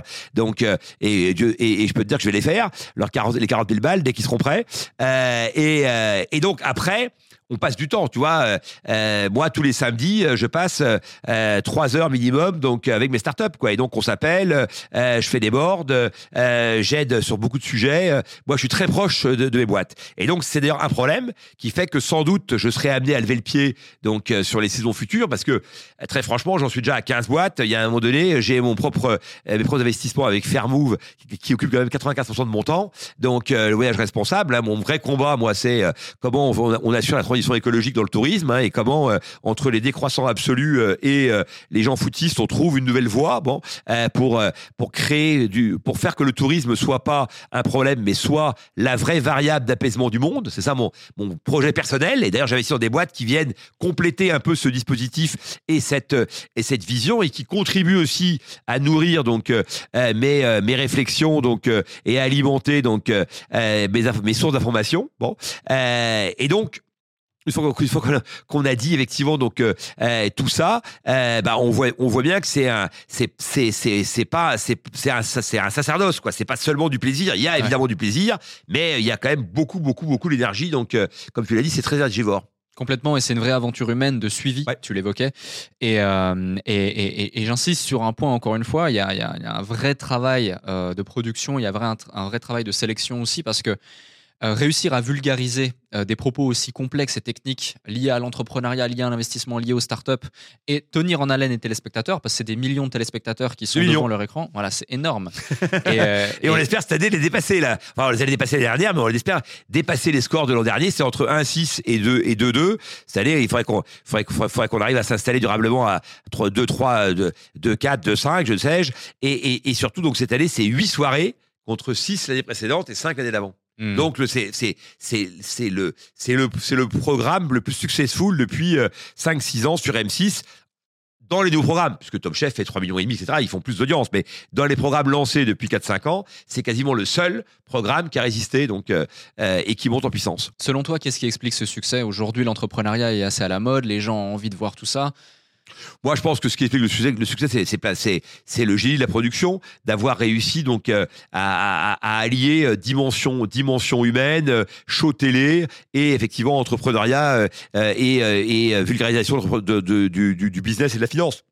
Voilà, c'est un mix de tout ça euh, qui fait qu'on est à la fois sur euh, euh, la seconde chance, euh, la première chance, euh, en tous les cas le changement de vie euh, de gens. On est sur le monde de l'entreprise donc et les conséquences qu'il peut avoir donc sur la planète et et aujourd'hui, évidemment, c'est un enjeu très important puisque il sélectionne quand même beaucoup d'acteurs qui viennent avec des solutions pour euh, euh, révolutionner euh, un tas de domaines, donc qui sont très producteurs de CO2 euh, ou ont pas assez d'impact social. Bon, donc on est dans l'inclusion et, dans l'écologie. Et puis et puis il y a, ce rapport entre les entre des mentors et en fait beaucoup de gens je pense, se projettent dans l'idée que euh, il- il- une rencontre pourrait changer leur vie, quoi. Bon, et donc cette émission leur montre effectivement leur, leur renvoie cette idée-là que euh, finalement donc euh, euh, si t'as pas la chance d'avoir un réseau, euh, il y a aujourd'hui des leviers qui te permettent d'en créer et cette émission en fait partie. Elle donne un espoir finalement aux C'est ça. gens. Ouais. Euh, toute cette euh, popularité, toute cette visibilité crée du coup de la notoriété. La notoriété apporte des opportunités et des défis également. Depuis que tu es devenu une figure publique bien connue, grâce à cette émission notamment, euh, comment cette reconnaissance a influencé ta vie et ton quotidien? Bon, d'abord, il y y a le côté positif, c'est-à-dire que je fais deux selfies par jour donc dans la rue, et, euh, et donc ma fille, euh, encore une fois, donc dit, mais t'es- moins connu quand même que Tristan, hein, donc euh, bon, commence pas à prendre la confiance, mon père. Mais toujours est-il que partout dans le train, etc., l'avion, les gens viennent me voir, donc euh, euh, voilà. Et moi, je trouve ça très sympathique parce que voilà, j'ai j'ai j'ai toujours aimé parler avec les gens et tout. Moi, d'ailleurs, je parle avec des gens dans le métro, etc. Donc euh, des fois même ça m'a valu des problèmes, donc parce que je voilà, je même des fois je fais des blagues, etc. Donc a des gens que j'ai jamais vu de ma vie, donc euh, euh, bon voilà et, donc le fait que dans l'autre sens, on vient à moi. Là, franchement, euh, je trouve ça génial. Donc euh, évidemment que je peux pas toujours répondre en termes de temps à ce que les gens aimeraient. Donc, mais je, je, je, réponds en tous les cas donc à tout le monde et je donne un petit peu de temps aux gens. Donc très très clairement, je trouve ça très très sympathique et, et, enrichissant. Ça me permet aussi d'avoir bah, un réseau qui s'est euh, qui s'est agrandi. Hein. Il y a des gens qui euh, euh, qui me contactent, etc. et qui veulent qui veulent me voir discuter avec moi parce que ils m'ont vu à la télé et qui trouvent que j'ai des raisonnements qui leur plaisent. Bon, très bien. Et puis ça ça ça ça ça m'a valu aussi quelques, déboires. tu vois, j'ai j'ai été sélectionné par le, Parisien m'a proposé d'être dans les 12 qui posaient les questions à Macron. Ils quand ils font les Français posent des questions au président. Et donc moi j'incarnais donc on va dire le courant entrepreneurial. Hein, bon, euh, et après ils se sont fait chambrer dans C'est dans l'air, pas dans C'est dans euh, dans C'est à, vous, etc. Donc euh, que je je les salue s'ils nous écoutent. Donc en disant mais pour ce Nadir il est très connu, c'est un copain de Macron, etc. Alors que moi j'avais jamais j'avais croisé Macron, le président Macron à plusieurs reprises, mais je j'ai jamais jamais en one to one et j'ai jamais été ami avec lui et j'ai jamais été donc encarté à Renaissance et j'ai même pas j'ai même pas donné d'argent quand pour pour pour sa campagne. Donc bref, ce que je veux dire c'est que je suis pas en train de me chercher de, de, de, me justifier sur quoi que ce soit. Je dis juste que euh, voilà, les conséquences, c'est qu'après on a l'impression qu'en fait euh, comme tu es passé à la télé, euh, euh, tu, ferais partie du Gotha, etc., des gens qui décident et qui sont les élus, etc., ce qui n'est pas du tout mon cas. Donc euh, voilà, donc moi j'ai une petite notoriété très relative, donc qui me qui me plaît parce que justement elle, est petite. je suis pas sûr que si elle était plus conséquente, ça me ça, me plairait autant. Je veux dire, je veux dire par là que quand tu es un vrai artiste et que toute la journée donc tu dois faire des selfies, etc., je pense qu'à la fin ça doit être extrêmement usant. Moi j'en suis très loin. Ouais, complètement, je comprends. Et qui dit notoriété, visibilité dit aussi impact.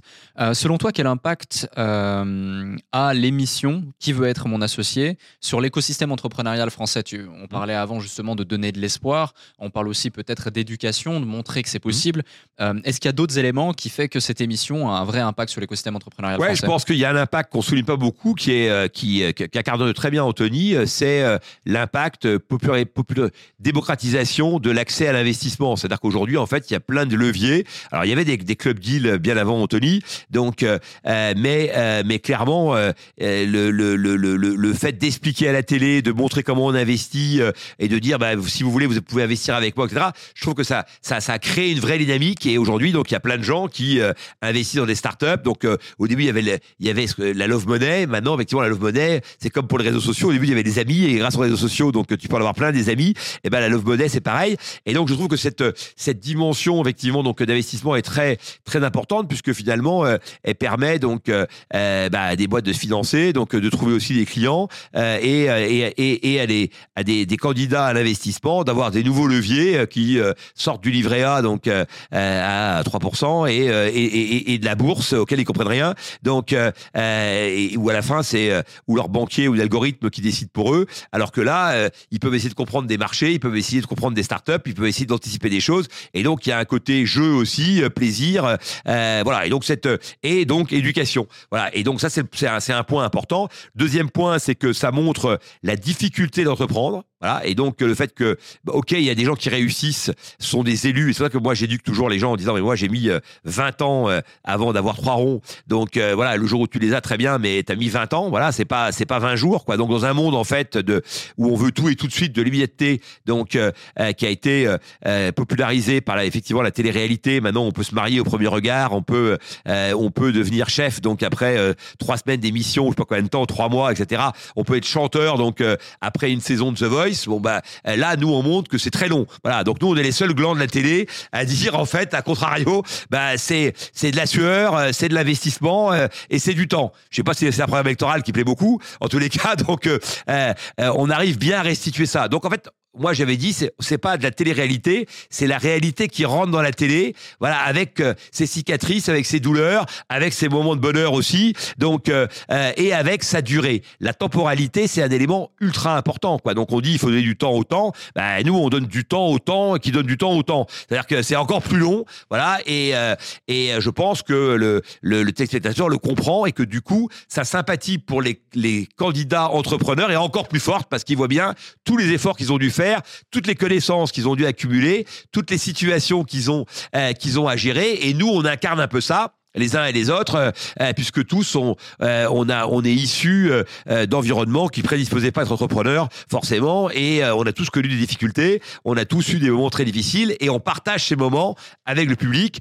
Dans la bande, il y a quasiment personne qui dit j'ai une Rolex, je roule en Porsche et j'ai un jet privé. Quoi. Voilà, nous, on est plutôt des gens qui avons participé à la, méritocratie à la, française, qui avons au, fruit, prix d'efforts importants, euh, euh, plus ou moins réussis. Je me permets justement de rebondir sur ça. Tu parles de club deal, justement. Tu fais aussi euh, finalement du club deal d'une certaine façon. Tu peux nous en dire plus? oui, c'est vrai que un peu comme Anthony avec le Blast Club, donc moi j'ai lancé euh, Fairmove Invest, mais moi mon, mon, concept est un peu différent, c'est que c'est un club deal dédié uniquement à financer les entreprises qui vont avoir un impact dans le cadre de la transition écologique liés au tourisme. Alors ça peut être euh, encore une fois donc des gens qui font euh, des, des, nouveaux systèmes d'isolement donc euh, à partir d'une pâte à maïs qui vont qui se recyclera. Ça va être des gens qui vont permettre de retraiter les eaux, de d'éventuellement donc d'éviter les déchets qui vont à la mer, de gérer le zéro plastique, de gérer donc évidemment la politique alimentaire ou les productions locales ou de l'agroforesterie. Enfin tu vois. Et donc en fait J'essaye donc euh, euh, de, de, de, de, fédérer toute une logique effectivement donc de start-up qui chacune dans leur registre vont essayer d'apporter donc euh, des choses différentes, mais qui tout ensemble vont avoir une dynamique collective. Et donc en fait, mon projet autour de Fairmove, qui est donc d'accompagner la transition écologique du secteur, bah, c'est de dire nous, en fait, on est la vitrine écologique du de, de tous ceux qui qui qui agissent bien, la vitrine de ceux qui agissent à impact positif dans le tourisme depuis euh, maintenant donc quelques mois, on a racheté Betterfly, qui est une plateforme qui permet de faire le bilan énergétique des hôtels. Donc on, a, on, agit aussi et on accompagne les hôteliers dans cette transition écologique. Et une fois qu'on a fait le bilan et qu'on leur a dit qu'ils consommaient trop d'eau, trop d'électricité et qu'ils avaient trop de déchets, eh ben il faut qu'on apporte les solutions concrètes. Et c'est toutes mes startups que je finance et que je mets en avant donc auprès euh, euh, de, de, de, ceux qui m'accompagnent dans le club deal, donc Nadir, Fermou Investissement, que je fais avec Tudigo donc, euh, pour avoir tout le cas de AMF, pour avoir les analyses, etc. Et donc, en fait, tu as une double compétence, la mienne sur le secteur et celle de Tudigo. Et encore une fois, donc, je fais du mentorat et je crée des synergies en plus de mettre de l'argent dans toutes ces boîtes. Et je propose donc au grand public de nous accompagner. Mais moi, je vais faire six boîtes par an. Tu vois, grosso modo, ça reste quand même à une échelle relativement modeste. Mais c'est vrai que euh, on a, on a, on a nous-mêmes notre propre club deal. Mmh, complètement. Euh, je rebondis sur un sujet, tu parles du fait d'ouvrir le, le, champ des possibles par rapport à l'investissement à beaucoup de gens, notamment dans leur prise de conscience de tout ça grâce à l'émission. Euh, toi aujourd'hui, tu es équipé, tu as de l'expérience, donc tu sais rapidement repérer euh, une boîte qui est saine, une boîte qui va avoir de l'intérêt, qui a du potentiel, tu l'évoquais tout à l'heure. Quels sont les différents éléments que tu identifies dans une boîte qui fait que tu te dis OK, elle a du potentiel. Je dis pas ça pour ceux qui veulent forcément investir dans des sociétés, je dis plus ça pour tous les entrepreneurs qui nous écoutent, qui ont des projets, qui ont des idées, qui ont des envies et euh, qu'ils aient une sorte de checklist, même s'il n'y a pas de. Oui, de martingale. Voilà, il n'y a pas de martingale, il n'y a pas de framework mm. absolu ou de liste du succès, recette du succès. Mais euh, selon ton expérience, selon ton expertise, qu'est-ce que tu dirais à celles et ceux qui nous écoutent? Écoute, de faire déjà différemment de moi. Enfin, l'inverse que moi j'ai fait. C'est-à-dire que quand je fais Easy Voyage, je suis trois ans trop tôt. Quand je fais Fair Move, je suis euh, trois ou quatre ans trop tôt. Euh, donc déjà, je pense qu'il faut être euh, en phase avec le marché. Tu vois, euh, le type to market, c'est un élément extrêmement important. Alors comment comment on le sait? Ben on le sait par l'attraction. On le sait par la capacité à démontrer que déjà il y a des clients et qu'il y a du chiffre d'affaires qui arrive et que il y a des commandes à venir et qu'on n'arrive pas à les servir parce que on n'a pas la machine qu'il faut, parce qu'on n'a pas les la pro la capacité de production qui conviendrait. Donc ou parce qu'on n'a pas réussi à, passer du proto euh, euh, au, nouveau, euh, au nouveau produit. toujours est-il qu'il faut des éléments probants. Voilà. et que finalement, l'incantation, donc la prédication, etc., ne suffit pas. Voilà. C'est-à-dire dire dans quatre ans, il y aura un marché génial. Bah oui, ok, mais comment on, vit entre maintenant et quatre ans? Voilà. Donc ça, c'est un, ça, c'est un truc ultra important. C'est de pas être trop tôt, pas être trop tard. On le voit dans les candidats. Il y a des gens à qui on dit, vous êtes trop tôt, revenez l'année prochaine. Cette année, on en a un, on a dit, j'ai dit même à la production, j'ai interpellé la production en disant, écoutez, euh, voilà, lui, il faut que si l'année prochaine, euh, il veut revenir, on, le revoit parce que euh, globalement, voilà, c'est trop tôt. donc, donc il faut, il faut, trouver le bon, le, le, le, bon timing. Encore une fois, le bon timing, c'est à partir du moment où tu es capable de faire une démonstration que le marché est là. Tu vois? Euh, Ça, c'est le premier, euh, le premier point. Le deuxième point, c'est qu'il faut être capable de démontrer que l'argent que tu vas recevoir va vraiment changer de nature du projet. Voilà, c'est-à-dire que des fois, il y a des gens où tu dis, mais alors, vous, vous cherchez 200 000 euros, et c'est un projet à 20 millions d'euros. Qu'est-ce que qu'est-ce qu'il va faire avec 200 000 C'est-à-dire que ça sert à rien. Tu as des gens qui cherchent. Hier, on en a eu un. Donc, euh, euh, il y, a, une semaine, donc on en a eu un qui euh, cherchait. on le verra. Je ne sais pas quand est-ce qu'il passera, mais qui cherchait 300 000 euros pour un projet où il fallait 50 000, quoi. Donc, bah, du coup, tu mets pas non plus. Bon, voilà. Donc, donc, il faut que le montant recherché soit en adéquation avec la du projet. Parce qu'en fait, c'est bien l'ambition. Mais ce qu'il faut, c'est les moyens de l'ambition. Voilà. Et donc, euh, si tu, si tu, ton, ton argent que tu mets fait pchit, donc, euh, et que deux mois plus tard, on est au même niveau, euh, ça n'a pas beaucoup d'intérêt. Donc, il faut être bien capable de démontrer que cet argent va changer radicalement les choses. Troisièmement, il faut montrer qu'on a, on a une vraie capacité accélératrice, donc, pas forcément immédiate, mais en tous les cas, donc, à horizon, deux ans, trois ans, donc, d'être capable de porter ces chiffres. Voilà. Et ça, il y a des gens qui, dès qu'on leur dit, mais, à trois ans, c'est quoi le, le projet? Ils savent. Voilà. Quatrièmement, il faut quand même de partager sa vision. Et donc, c'est pour ça que je parle des quatre ans, c'est de dire, OK, il y a une vision chiffrée, mais finalement, ce projet-là, c'est pas un monoproduit, c'est un projet qui s'inscrit dans une logique plus globale, qui sera porté par cette boîte-là, voire par une autre, parce qu'après, on va s'adosser à un groupe industriel. Mais en tous les cas, on a, voilà, j'ai une vision que on est en train de d'inventer euh, quelque chose. Et donc, il y a une dimension sociétale tu vois, dans euh, euh, le projet que tu vas présenter. Et dernière chose, pourrait faire une liste très longue, mais si je dois donner que quelques éléments, dernière chose, il faut pouvoir démontrer qu'on est le bon gars. Parce qu'à la limite, tu peux démontrer que c'est un très bon projet, et nous, on peut se dire, OK, mais le mec est nul. Et en tous les cas, il n'est pas fait pour, ce- pas fait pour ce projet-là. Parce que nul, ça veut rien dire, mais ça veut dire, en tous les cas, pas adapté au projet. Voilà. Et donc, euh, c'est très important de montrer qu'on est le bon gars et d'expliquer pourquoi c'est toi et pas quelqu'un d'autre qui va porter ce projet-là. Complètement. Et euh, tu disais tout à l'heure que tu as investi dans une quinzaine de projets aujourd'hui. J'imagine que tu as appliqué ces différents euh, Ouais. éléments de sélection pour chacun d'entre eux. Euh, Est-ce que tu as une anecdote ou un projet en particulier euh, que tu peux nous partager auquel tu voilà, as, envie de, as envie de partager justement l'évolution à la suite de l'émission, à la suite de ce que vous avez pu mettre en place ensemble? Ouais. Écoute, pour moi, donc, euh, mais les, bah, écoute, bon, il y a un premier, il y a un, premier cas qui est Rayeb, qui est un cas particulier parce que lui, c'est devenu euh, euh, un influenceur, une, bête de communication et et, et donc il a réussi à, à, continuer donc à, produire des, des billes en s'adossant donc à, un, fabricant, tout en effectivement donc en ayant une une, ouverture donc qui lui permet donc à la fois d'avoir du réseau et en même temps donc de de- de- de- de- d'avoir des revenus complémentaires qui sont d'ailleurs tous euh, mis dans l'entreprise. Et donc euh, de ce point de vue il est assez euh, il est assez admirable. Donc puisque certains entrepreneurs qui après ont une, une notoriété gardent, gardent cet argent pour eux et le mettent dans la boîte. Donc lui il, n'a qu'une seule maîtresse pas pépille donc et une seule famille donc évidemment la sienne. Et, il se bat donc en permanence pour cette pour cette boîte. Et il, est toujours de, avide effectivement donc de d'échanges euh, et quand on a vu euh, notamment que euh, voilà on a on a on a assez vite vu que la bille c'est très compliqué effectivement donc à gérer qu'on n'avait pas forcément donc les fabricants pour le faire on a réussi à trouver à en trouver un donc à, revoir un peu notre euh, nos marges etc et, et son côté influenceur nous sert évidemment en termes de marketing gratuit donc euh, à pouvoir développer la marque et en même temps donc à avoir des lignes de revenus complémentaires. Donc ça c'est plutôt bien.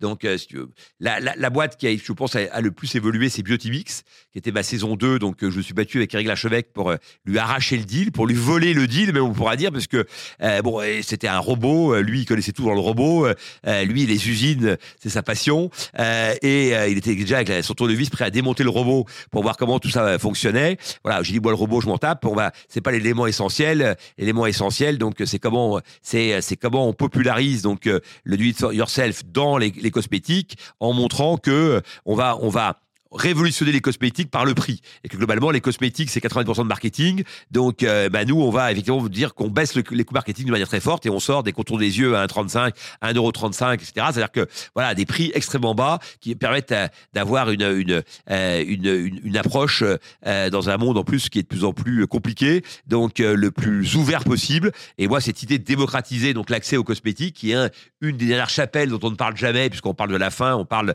on parle des maintenant des des culottes périodiques des euh, des il y a eu euh, il y a eu une, une période sur les préservatifs il y a eu une période effectivement donc euh, sur euh, la contraception etc donc euh, et le truc effectivement qui est quand même un point ultra important pour plein de gens c'est-à-dire à s'affirmer, affirmer une beauté extérieure, se sentir bien, bien à l'intérieur parce que l'extérieur est, séduisant, eh ben ça c'est un enjeu sur lequel personne ne va. Et on considère que c'est normal que les crèmes valent 50 euros le pot. Donc euh, voilà. Et moi quand j'ai tout compris que là il y avait un truc sociétal. Et donc je me suis battu là-dessus. Et Pride qui a fait Polytechnique etc qui est une fille ultra intelligente m'a choisi parce que alors que la Valoudric était meilleure hein, donc euh, euh, parce que ça a fité entre nous et qu'elle a compris que on allait réussir sans doute des grandes choses, pas des grandes choses le gars qu'on avait une grosse ambition, qu'on partageait une grosse ambition, euh, et que j'avais compris la portée, quand je parlais de vision tout à l'heure, tu vois, la portée réelle du truc. C'est qu'en fait, nous, on fait pas un robot et on fait pas de la cosmétique. On fait, on a un projet qui permet à tous d'avoir accès à la cosmétique. C'est quand même plus brillant, tu vois. Hmm. Bon. Euh, euh, et, et, donc, elle a racheté une boîte cette année, donc, enfin, en 2023. Donc, elle a racheté une boîte qui s'appelle Cosmétique, et on a fusionné donc les deux. Elle a fait un travail admirable. Et donc là, maintenant, ça y est, elle faisait un million. Donc là, on dépasse les 3 millions d'euros. Et donc, on est parti, on a une vraie accélération.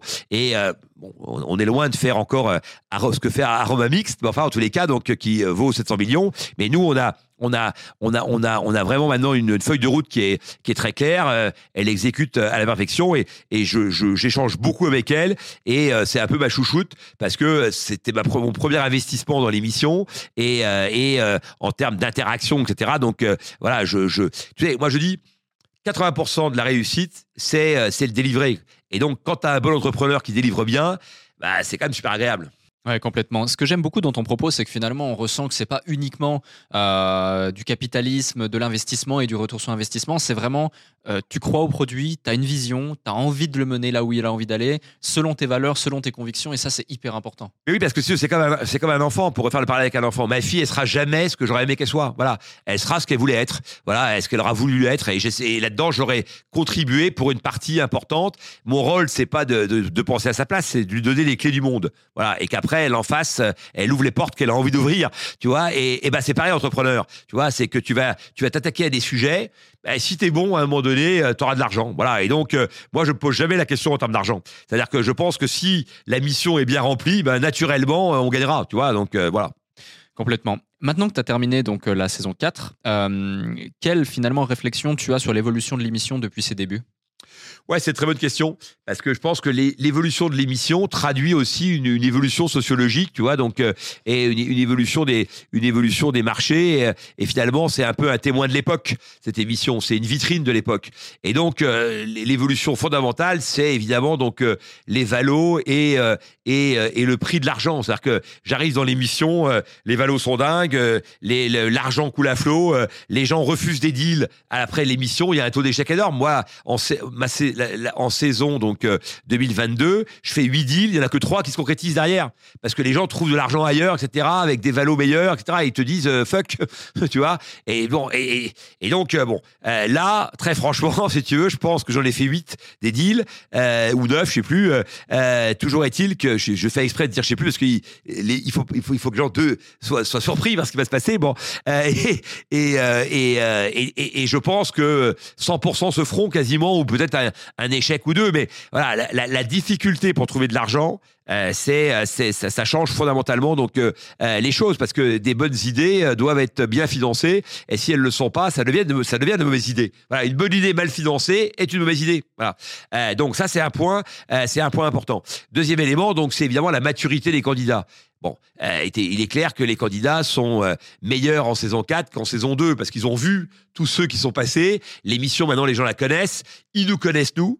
Bon, et donc, il y a des gens qui arrivent et qui, qui, qui, connaissent plein de choses sur nous. Que moi, je suis épaté. C'est-à-dire que c'est là qu'on voit qu'on est un peu connu. Mais euh, en saison 2, il y avait que Marc quasiment qui, euh, vers qui allaient les regards. Quoi. Donc euh, là, maintenant, euh, on voit bien qu'il y a, y a des gens qui adorent Anthony, il y a des gens qui adorent toujours Marc, il y a des gens qui adorent l'archevêque. C'est un peu le gendre idéal donc pour beaucoup de, beaucoup de belles-mères. Donc bon, malheureusement, il est marié avec enfant, donc c'est trop tard. Donc il y a des gens qui m'aiment bien, il y a des gens qui découvriront Kelly, etc. Pour cette on avait en plus Tony. Donc clairement, donc là, c'était évidemment, un côté magique pour pas mal de gens, donc pas mal de jeunes, euh, de le voir. En tous les cas, donc voilà. Donc il y a, y y a y a, il y a une connaissance de l'émission et des codes de l'émission qui est beaucoup plus forte. Donc, il y a une qualité, je pense, de présentation qui est qui est meilleure. Moi, ce qui m'épate toujours quand même, c'est la qualité des, euh, entrepreneurs. Hein, donc, y compris ceux qui partent sans argent parfois. Euh, Il y a des gens qui sont qui maîtrisent vraiment leur sujet et qui sont qui dépassent le simple euh, why. Tu sais, moi, je, me- moquais toujours d'Anthony avec le why, etc. Il y, avait des, des, présentations très convenues. Là, je vois qu'il y a des gens qui savent sortir effectivement donc euh, euh, du cadre euh, tout en perdant pas leurs moyens. Et puis euh, il y avait aussi cette année beaucoup de gens qui venaient avec un ambassadeur. Donc euh, vous verrez ça, donc euh, vous découvrirez ça. Donc euh, euh, voilà, qui ont réussi à convaincre euh, quelqu'un de connu qui apporte une caution au projet. Donc voilà, ils ont déjà cranté donc le fait que le projet intéressait des gens qui avaient un intérêt dans le secteur.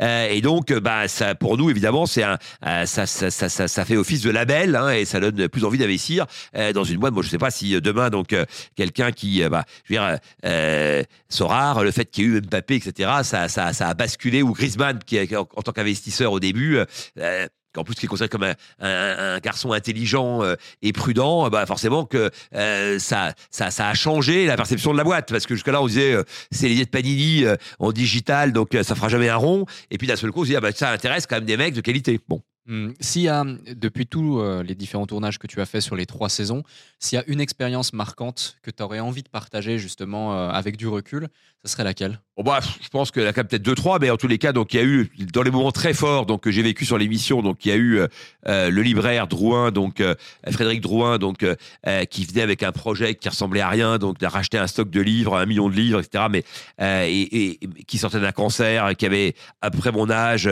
qui était un homme très digne, dont on voyait qu'il n'avait pas eu de bol dans la vie. Voilà, moi je suis très sensible à ça, c'est-à-dire que je, je me suis frité avec des candidats cette année encore, parce que ce que je déteste, c'est deux choses, c'est l'arrogance ou le jean-foutisme. Jean-foutisme, c'est c'est insolent pour nous, c'est irrespectueux pour nous, parce que quand tu vis, nous on se, on va passer 1h15 à essayer donc euh, de comprendre ton business, bah euh, mets quand même un peu d'intensité et euh, bosse un peu, parce que si, sinon reste chez toi, hein, donc euh, viens pas nous déranger, je dirais, tu vois, donc voilà, et et surtout tu prends la place d'un mec qui lui aurait mérité plus que toi d'être là. Et deuxième, deuxième, deuxième typologie de gens, c'est ceux qui arrogants, qui pensent que pa- parce qu'ils sont bien nés, donc euh, tout est bien se passer pour eux. Voilà, et qui te répondent avec une forme même de, de condescendance. Ça, je déteste. Par contre, moi, les gens qui, perdent, c'est pas, c'est, j'ai de l'admiration pour les perdants. Pas parce qu'ils ont perdu, mais parce qu'ils ont, ils ont pris le risque d'être dans cette situation et qu'ils vont devoir l'assumer dorénavant. Voilà, tu vois. Et dans les perdants, il y a des gens qui auraient mérité, sans doute, effectivement. Donc, euh, des fois, ça se joue à peu de choses. Euh, bon, et puis il y a des gens qui n'avaient pas le bon projet. C'est-à-dire qu'il y a des gens qui sont qui sont bons mais qui n'ont pas le bon projet. Euh, il y a des gens qui euh, euh, qui euh, se viennent trop tôt, comme on l'a dit, mais qui seront peut-être bons dans un an ou dans deux, bons par rapport au format qui est qui est le nôtre. Et puis il y a des gens qui sont très bons mais pas adaptés à ce format-là. Donc aussi, donc donc il n'y a pas de jugement de valeur. Donc moments très forts que j'ai vécu. Frédéric Drouin et Cyril Archevêque, donc euh, qui a fait l'investissement et euh, et, euh, et on, le remercie tous euh, parce que c'était vraiment un, bon moment de télé et c'était une belle histoire. Et l'ami Frédéric donc que je salue au passage à qui j'achète des livres donc est venu déjeuner à l'appart ma femme l'adore donc et et voilà et c'est un monsieur qui mérite d'être aidé voilà. Et ensuite de quoi donc j'ai évidemment le cas d'Ashley donc Tayeb avec Maya Heidi donc qui, qui a montré une force incroyable donc en sortant d'une addiction au crack et qui maintenant veut euh, évangéliser donc euh, des formes de des process qui permettent effectivement donc de lutter contre ton addiction au chocolat ou à la cigarette, ce qui est quand même moins violent que le crack. Il paraît que le crack c'est impossible de s'en tout seul. Et c'est ce qui est pourtant ce qu'elle a réussi parce qu'elle est tombée enceinte et qu'elle a voulu sauver l'enfant, qu'elle a dit c'est l'enf- c'est la drogue ou l'enfant quoi. Donc grosso modo et que, euh, que et que la pulsion de vie comme dirait Freud euh, l'a emporté donc euh, euh, sur tout le reste euh, et, et qu'elle a fait une méthode de ça. Donc euh, on est moins copains maintenant parce que c'est un peu la vie. Mais globalement je suis très content de l'avoir aidé donc et elle le mérite très très largement euh, et je suis content qu'elle aide plein de gens donc euh, euh, aujourd'hui en tous les cas je- je- j'espère qu'elle le fait. Et et ensuite dans les dans les histoires qui m'ont qui m'ont le plus touché bon il y avait le il y a eu le cas sur la mort avec ce débat sur sur Anthony parce qu'en fait moi je je voyais ma propre situation par rapport à ma mère et ma grand-mère. Ça fera la boucle avec le le début de de de, de l'entretien. Voilà moi c'est les deux femmes qui m'ont qui m'ont construit et, jamais j'aurais aimé aller sur, sur une tombe avec avec une petite vidéo comme il était proposé du reste ça a fait un, un shit complet ce truc là donc euh, au final Euh, mais euh, et pourquoi je voulais pas de ça? Parce que moi, je pense que la dimension de recueillement, c'est ce qui est le plus important. On parlait tout à l'heure de la capacité à dialoguer avec soi-même. Bah, il y a aussi la, capacité à dialoguer avec tes avec tes morts, avec le panthéon de tes morts. Et moi, euh, quand je vais sur la tombe de ma mère ou de ma grand-mère, j'ai pas envie de voir une vidéo où on dit hello, comment vous allez les jeunes et prenez soin de vous. Voilà, j'ai envie de me rappeler d'un tas de moments, heureux ou pas du reste, et de- d'échanges. D'ailleurs, au même titre que je me parle, évidemment, euh, en général, je reste seul sur la tombe et je, je, je, je leur parle, euh, bien sûr. Et donc, euh, et, euh, et euh, je pense que j'ai plus de richesse dans cet échange qu'aucune vidéo ne pourra me donner. Hmm. J'ai encore deux questions pour toi. Mais ça sur fait- cette scène, j'ai pleuré quasiment. C'est-à-dire que voilà, j'ai une fois ou deux, j'ai eu des petites larmes. Donc euh, voilà, cette saison, j'en ai eu une à cause d'Eric, mais vous, vous verrez, vous verrez pourquoi. Donc euh, voilà, parce que parce qu'il y a des sentiments qui te qui te qui qui s'emparent de toi à certains moments, et surtout tu te projettes dans les tiens et tu te dis mais ça pourrait être ma mère, ça pourrait être mon père, ça pourrait être moi. Euh, voilà, et donc euh, tu vois, moi je pense vraiment que entre la réussite et l'échec, il y a il y a y a il y a- il y a la frange de de, de l'épaisseur du papier à cigarette, et que encore une fois, donc il y a des gens dont tu te dis franchement ils n'ont pas eu de bol, quoi. Voilà. Hmm. Ouais, tout à fait. On a hâte justement de, de voir ça. T'as as parsemé au Ouais, travers justement de, cet échange. long. Exactement. Euh, J'ai deux dernières questions pour toi. Et merci d'ailleurs pour ton temps, pour cette énergie, pour tout ce partage. Euh, d'ailleurs, celles et ceux qui nous ont écoutés, si vous avez aimé l'échange, faites-le nous savoir en commentant la vidéo, likant, partageant, interagissant sur les différents réseaux. Et surtout, si vous nous écoutez via les plateformes de podcast, quelle que soit votre plateforme de streaming préférée, les 5 étoiles sur Apple Podcast ou les 5 étoiles sur Spotify. Euh, tu connais On accepte les 4 étoiles, mais avec commentaire. Il faut, faut dire pourquoi. Alors, parfait. Comme ça, on pourra s'améliorer justement, se remettre en question. Tout à fait. Et moi, je répondrai. S'il y a des vraies questions, tu me dis, moi, je réponds. Hein. Avec plaisir, Ouais. bah, on mettra ça directement. Euh, tu connais énormément d'entrepreneurs. On accueille énormément d'entrepreneurs sur le déclic. Est-ce que euh, il y a un entrepreneur que tu connais euh, qui, selon toi, serait la personne idéale pour venir sur ce plateau nous partager son ou ses déclics? Ouais, j'en ai au moins trois, trois, trois ou quatre en tête. hein. Donc, euh, j'ai mon copain euh, Jean-François Rial, donc le patron de Voyageurs du Monde, du groupe Voyageurs du Monde, qui est un, un écolo engagé comme moi, même plus que moi, qui en plus a, a une ferme avec son fils, donc voilà, qui, qui, est un, un- orateur, donc un peu moins bon que moi, mais très légèrement seulement. donc, je pense à, je pense à Jeff. J'ai mon copain Christian Sabag, qui lui est beaucoup moins dans les médias, mais qui a fait euh, la plateforme du tourisme qui pèse aujourd'hui 5 milliards de volume d'affaires, donc qui est leader européen des plateformes touristiques euh, et qui, qui, qui, lui serait assez génial parce que c'est, c'est, il n'est pas habitué de ce genre d'exercice, mais il est, il est très bon. Donc, euh, et donc, il adorerait partager, donc je pense, ses, ses expériences. Lui, il, il a comme moi, quoi. On, a, on a commencé ensemble et, il, a mis 20, 25 ans avant, de, avant d'atteindre le Graal de la réussite. Et maintenant, il a une vraie, belle, grosse réussite et géniale parce que plateforme, parce que SaaS, parce que abonnement. Enfin, tu vois, il, a, il coche toutes les cases, quoi. C'est-à-dire que pour le coup, et donc quand il dort la nuit, lui, ça continue à, à monter. Moi, faire move, il faut que je pédale tout le temps pour l'instant encore. Euh, il faut que je repédale, quoi. C'est-à-dire que voilà, j'avais arrêté de pédaler, là, je me suis remis sur le vélo et, je suis dans une cote euh, un peu conséquente. Euh, j'ai, euh, pourquoi j'ai dit trois Donc, à qui d'autre, je, euh, je pensais dans cette, euh, dans cette, catégorie donc euh, euh, d'entrepreneurs. Donc, euh, euh, bah écoute, j'ai oublié. Donc, voilà, je t'en donne deux. Donc, euh, voilà, le troisième. Ah oui, je pensais à mon copain. Alors, lui, très bon. Carlos da Silva, le patron de Mr. Fly, qui avant a fait Go Voyage, qui vend donc des vols secs. Donc, lui, su- sur euh, les, problématiques de l'aérien et aujourd'hui, donc, sur le CO2, sur euh, comment tu peux continuer à vendre des billets d'avion dans un monde, effectivement, donc, euh, tu vois, où, un peu comme les buralistes. Donc, il faudrait écrire en gros, attention, effectivement. Donc, et, et comment ce monde se réinvente? Moi, j'aurais pu en parler parce que c'est un peu ma spécialité. En plus, il est très beau. Il parle très bien. Et on a, on a, on a le même âge. Et donc, euh, euh, voilà, je pense que voilà, Carlos da Silva, Jean-François Rial, Christian Sabag, trois candidats idéaux pour euh, ton podcast. Écoute, merci beaucoup pour, pour ces, ces, ces, ces noms. ces Ouais, je ferai la mise en relation évidemment avec, avec grand, avec grand plaisir. hein, donc, Avec grand plaisir. Merci beaucoup. Dernière question pour toi, je Ah. la pose à chaque personne qui passe sur le déclic. C'est si on fait abstraction de tout ce que tu nous as déjà partagé ici dans, cette, dans cet échange, quel serait l'élément qui a littéralement créé une transformation peut-être identitaire chez toi dans ton parcours, que ce soit sur le plan personnel comme professionnel? Un vrai déclic finalement, ça peut être une simple phrase, une situation, une citation, quelque chose de positif, quelque chose de négatif, peu importe. ouais, tu as dire, carte blanche pour le mot de la fin. Non, je pense qu'il y a eu plusieurs choses. Encore une fois, donc, moi, très vite, à 16 ans, j'ai commencé à faire du stop et j'ai été confronté à plein de situations. Voilà. Et, et, et, et, ça a été un accélérateur de compréhension du monde absolument incroyable, puisque donc, je suis parti en Irlande, je parlais pas un mot d'anglais, hein, donc j'ai traversé l'Angleterre, j'ai pris un bateau, je suis parti en Irlande, j'ai fait tout le tour en stop. Et donc, j'ai été confronté à plein de choses. Par exemple, j'étais confronté donc, euh, à des propositions euh, gays. Moi, je savais, je savais même pas que, savais même pas que ça existait, l'homosexualité. Bon, j'ai été confronté, donc, euh, et j'ai géré ça, donc, avec brio. Voilà. C'est-à-dire que, à la fois sereinement, voilà, avec détermination et sérénité. Voilà, euh, j'ai été j'ai été confronté à la drogue évidemment, donc parce que quand tu tu fais la route, donc euh, euh tu te es confronté à la drogue, mais le truc qui m'a le plus le plus marqué, donc c'est le racisme. Voilà, et donc une fois j'ai été débarqué d'une voiture parce que le gars a dit vous êtes arabe et moi je prends pas les arabes en stop.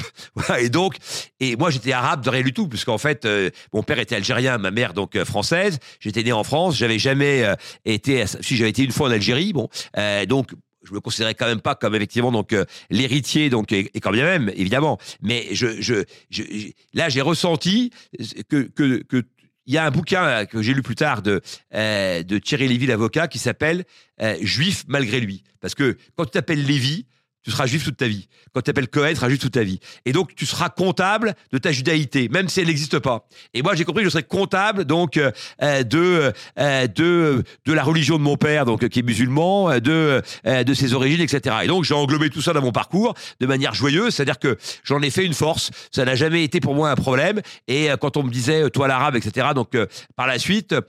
Euh, alors, certains vont dire oui, mais t'as changé de nom. Non, je me suis simplifié la vie parce qu'en fait, ça m'emmerdait d'épeler un nom qui était très long et sur lequel effectivement donc les gens butaient en permanence. Mais c'était pas une question d'origine, c'était une question effectivement donc euh, de, de, de, de, job et de création de contacts rapides. Mais en prenant dire, j'ai pas pris euh, Martin, j'ai pas pris Blanc, j'ai pris, j'ai gardé quand même quelque part ses, ses origines. Et donc j'ai j'ai compris assez vite que je serais comptable d'une identité qui n'était pas comme la mienne, mais j'avais intérêt quand même à l'englober parce que finalement donc euh, euh, de là où tu viens, c'est de là aussi où, viennent tes parents, et, euh, et, donc ça te construit. Et du reste, pour aller au bout de cette de cette de cette remarque, donc je ressemble beaucoup à mon père, alors que je n'ai jamais vécu avec lui. Voilà. Et un jour, mon père m'a dit, mais je, sais que, je, sais, ce que tu me reproches. J'ai dit quoi? Il m'a dit bah, d'être parti. Je dis au contraire, donc je t'en félicite tous les matins parce que je, pour moi, ça a été une bénédiction puisque j'étais seul avec ma mère et tout ce que j'ai, j'ai eu un degré de maturité et un degré de culture, etc. Donc, euh, qui vient de là que ma mère n'avait qu'une seule personne avec qui parler, c'était moi. Et donc, très vite, j'ai été au cœur de discussions et de rapports, effectivement, donc intellectuels que je n'aurais jamais eu si tu avais été, si avais été là. Donc, pour elle, ça a été une damnation. Pour moi, ça a été une opportunité. Et donc, j'ai toujours, en fait, euh, essayé une fois que j'ai compris qu'une situation pouvait être compliquée, essayer de la dépasser. Voilà. Et donc, euh, euh voilà, je, je parle jamais de ça. C'est marrant parce que cette histoire de racisme, etc. J'en parle jamais parce que je veux surtout pas euh, euh, prendre la place de gens qui eux le vivent euh, beaucoup de manière beaucoup plus forte que moi parce que moi je finalement tu vois ça ça ça a pas été ça a pas été un problème dans, dans ma vie. Pour certains ça peut l'être. Pour moi ça ne l'a pas été parce que encore une fois je suis d'abord que 50% et ensuite donc j'ai eu la chance d'être d'avoir un rapport à la culture etc donc qui, qui, qui m'a qui m'a qui m'a permis de dépasser toutes ces parce que finalement moi je me considère et ensuite j'ai eu le voyage. Peut-être d'ailleurs que le voyage ça a été aussi est né un peu de ça c'est-à-dire l'envie d'aller voir ailleurs ce qui se passe et de comprendre effectivement donc euh, le monde. Et très vite, je me suis projeté comme étant un citoyen du monde. Et donc quelque part, ça n'avait plus vraiment d'importance de savoir d'où je venais. Ce qui était important, c'est où j'allais. Merci Nadir. Merci à toi.